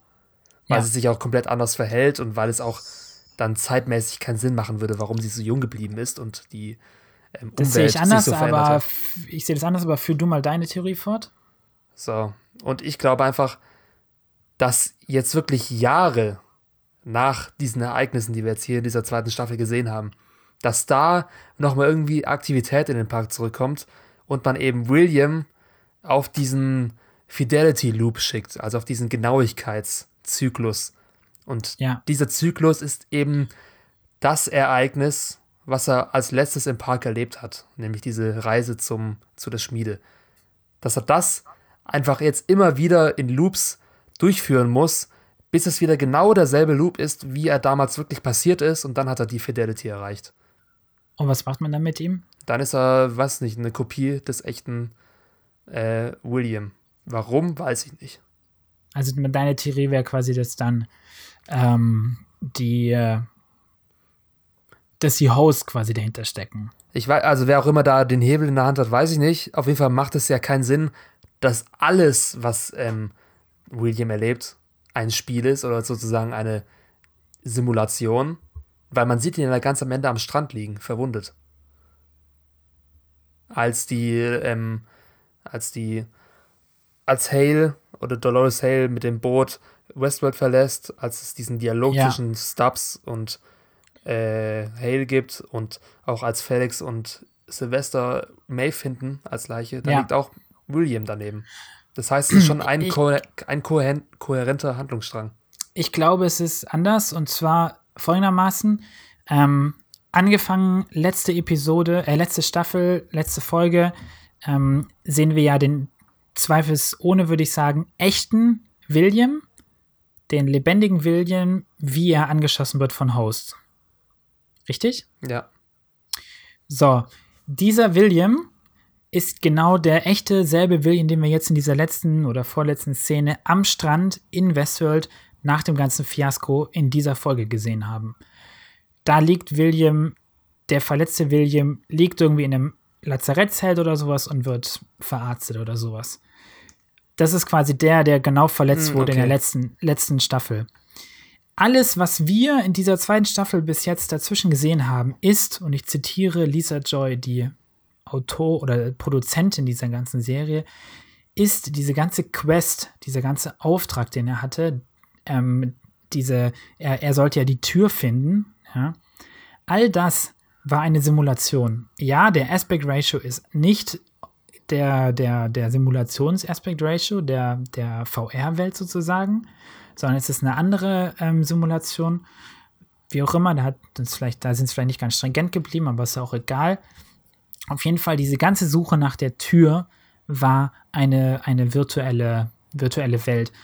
Vielleicht auch halbwegs echt, weil immerhin ja auch irgendwie Überschneidungen gab mit Dolores Handlungsstrang, der Sinn, die Sinn macht, die Sinn machen, ja.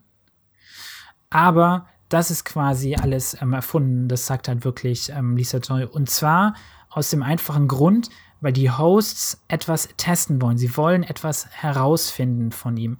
Was, sagt sie mit einem Verle Schmunzeln, ähm, sie wird nur nicht verraten, was sie quasi rauskriegen wollen. Oder ja, wir wissen es quasi als Zuschauer nicht. Und äh, ganz kurz noch, und deswegen äh, seine, seine Tochter Emily, die du quasi im Park gesehen hast, war eigentlich auch nur eine virtuelle Emily, würde ich sagen.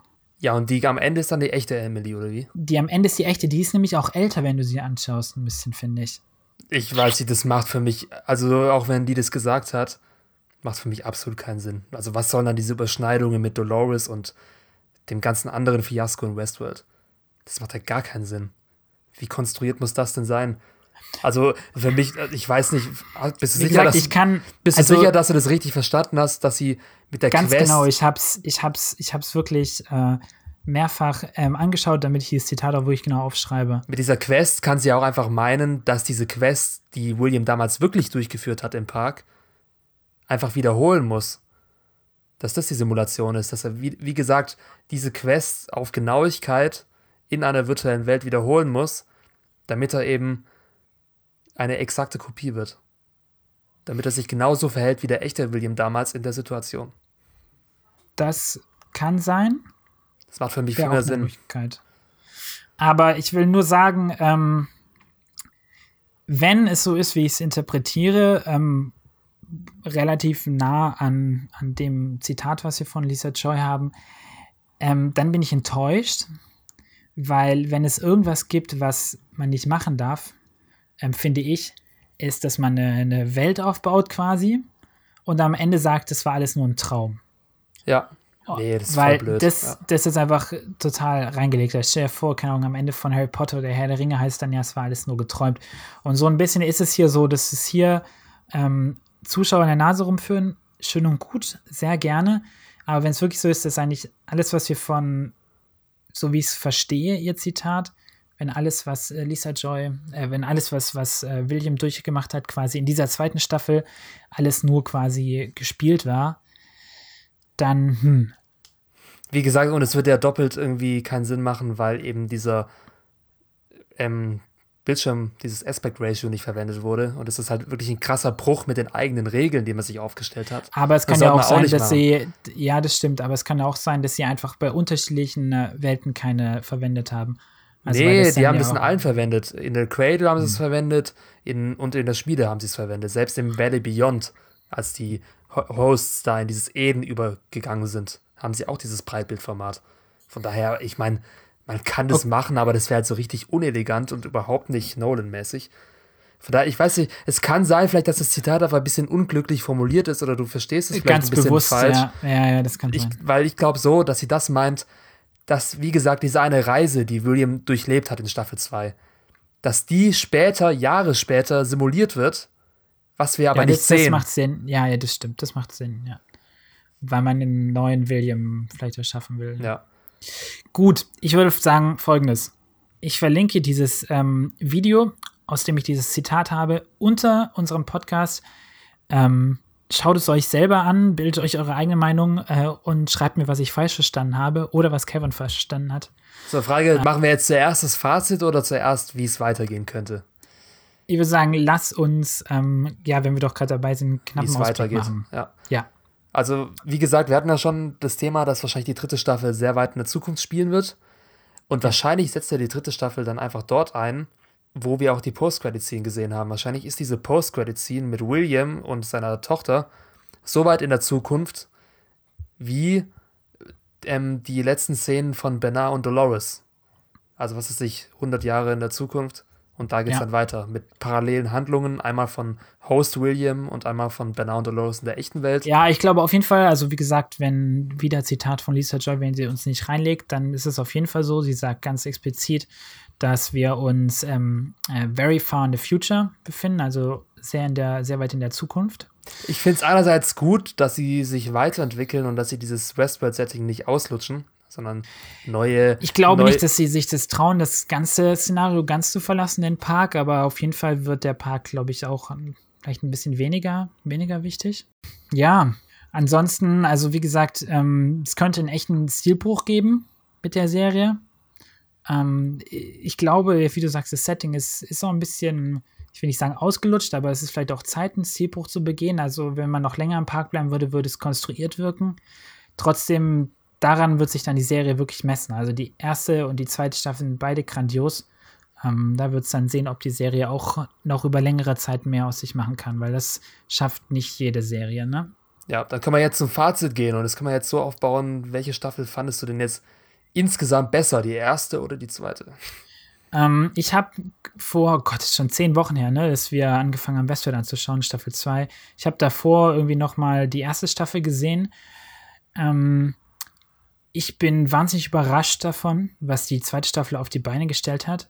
Ich finde die zweite Staffel, ich hätte nie gedacht, dass man das überhaupt sagen kann, ist deutlich komplexer als die erste Staffel. Ähm, sie hat, finde ich, ein bisschen gebraucht am Anfang, in Fahrt zu kommen. Es, es hat, war ein bisschen, ich will nicht sagen schleppend, aber es wurde sehr viel eingeführt und hat dann irgendwann in der, ich glaube, in der sechsten, ähm, sechsten Folge war es, glaube ich, ähm, es ist einfach zu so einem, ja, komplizierten Höhepunkt gekommen, der mir zu viel war. Und ähm, es war einfach, oder welche war es denn jetzt eigentlich? Sieben, glaube ich, ne? Sechs oder sieben, ich weiß gar nicht mhm. mehr. Einfach zu komplex und dann aber mit der fallenden Handlung klar wieder von acht, neun und zehn ähm, hat sie es dann nicht wieder gut hinbekommen, einfach die Rätsel zu lösen, hat die Serie, die, die zwei Staffeln stringent zu einem Ende geführt. Ich sage ganz bewusst ein Ende, weil ich finde, Staffel 1 und 2 sind eine Geschichte. Also wirklich sehr, sehr, sehr gut ineinander ähm, verbunden. Und die Staffel 2 hat mich ähm, visuell ähm, deutlich mehr geflasht. Auch ähm, schauspielerisch, weil die Hosts einfach auch mehr zu erzählen hatten. Davor waren die Hosts ja sehr mechanisch. Ähm, entsprechend ihre Rollen. Also für mich ist äh, Staffel 2 besser, ja. Hm, also ich bin mir noch nicht, ich weiß nicht, ich bin mir nicht ganz sicher. Einerseits in Ich bin mir auch nicht ganz sicher, ich bin mir auch nicht ganz sicher, aber ja. In ihren Einzelteilen gefällt mir auf jeden Fall die zweite Staffel besser, weil es einfach mehr Höhepunkte gab. Es gab mehr Emotionen und mehr fürs Auge auf ja, jeden Fall. Emo Emotionen vor allem, Emotionen ja. vor allem, ja. Und bessere Charakterentwicklungen vor allem. Aber ich fand, dass die erste Staffel ein bisschen kohärenter und stringenter war vom Storyaufbau. Also es, ja. die erste Staffel hatte mehr Fluss sozusagen. Es gab ein Ziel, nämlich das Maze worauf alles hingelaufen ist, mehr oder weniger. Ja. Bei Staffel 2, da war an sich jede Folge in sich grandios, aber das Gesamtbild war dann mehr, wie ich schon mal gesagt habe, so ein bisschen wie ein Mosaik und weniger wie ja, eine durchgehende ja, sehr gut, sehr Handlung. gutes Bild, ja. Gerade auch wegen Bernards verwirrender Gedanken, verwirrenden Gedankensprüngen, wo natürlich auch storytechnisch jetzt erklärt wurden, warum es so ist. Ja. Aber ein, ein schönes, aber fein, kleinteiliges Mosaik. Ja, also insgesamt würde ich wahrscheinlich die erste Staffel ein bisschen besser bewerten, aber aus dem Herzen heraus würde ich sagen, dass mich die zweite Staffel doch ein bisschen mehr gepackt hat. Aber sie hat halt auch mehr, bisschen mehr Schwächen gehabt, gerade wie du gemeint hast. Im Mittelteil wurde es manchmal arg verwirrend und manche Sachen, manche Story-Objekte, ähm, manche Story, ähm, weiß ich, wie, wie sagt man?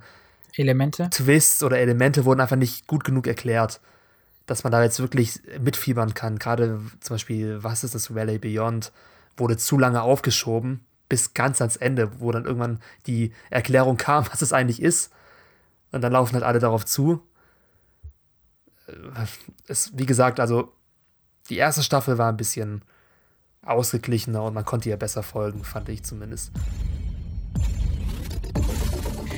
So, dann danke ich euch ganz fest. Vielen, vielen Dank, dass ihr uns zugehört habt, dass ihr durchgehalten habt bis ans Ende dieser lange Podcast, ja, lang, lange Podcast-Folge, aber auch, dass ihr überhaupt ähm, uns zugehört habt. Ja, erstmal, erstmal möchte ich mich ganz, ganz, ganz fest bei dir bedanken. Dafür, das muss man ja auch mal sagen, dass wir uns irgendwie zehn Wochen lang jede Dienstagnacht hier irgendwie stundenlang hier hingesetzt haben an diesem Podcast. Ähm, so schön es auch ist, macht natürlich auch Arbeit, aber so soll es ja auch sein, ne? Ja, Aber vor allem für Dank. dich, du, deswegen auch danke an dich, dass du jede Nacht noch diesen Podcast schneidest. Ey. das war jetzt ein bisschen Fishing for Compliments zu mir, aber ich danke dir. ähm, Lass es nicht Aber abdrücken. Können wir es an und zwar, ähm, wir haben unseren Podcast jetzt gerade wieder wegen Wessel belebt, weil wir einfach gesagt haben, oh mein Gott, wir müssen über diese Serie reden, wir können gar nicht anders. Und ähm, wir, uns hat es aber, ich würde sagen, oder? Schon auf jeden Fall auch super viel Spaß gemacht. Und ähm, wir machen auf jeden Fall weiter. Und diese Woche schon wird unser nächster Podcast erscheinen. Und zwar geht es diesmal nicht um einen ganzen komplexen, ewig langen Serienpodcast, sondern wir haben uns ein paar kleine Formate überlegt, die wir jetzt über die nächsten, nächsten Monate auf jeden Fall irgendwie mal ausprobieren wollen. Und ähm, das Erstformat beginnt schon diese Woche. Bleibt gespannt und ähm, checkt unseren Kanal, kommt diese Woche auf jeden Fall noch raus. Gut, also, dann würde ich sagen, vielen, vielen Dank, haut rein und wir hören uns die Tage. Bleibt gespannt. Auf jeden Fall, bis zum nächsten Mal. Ciao.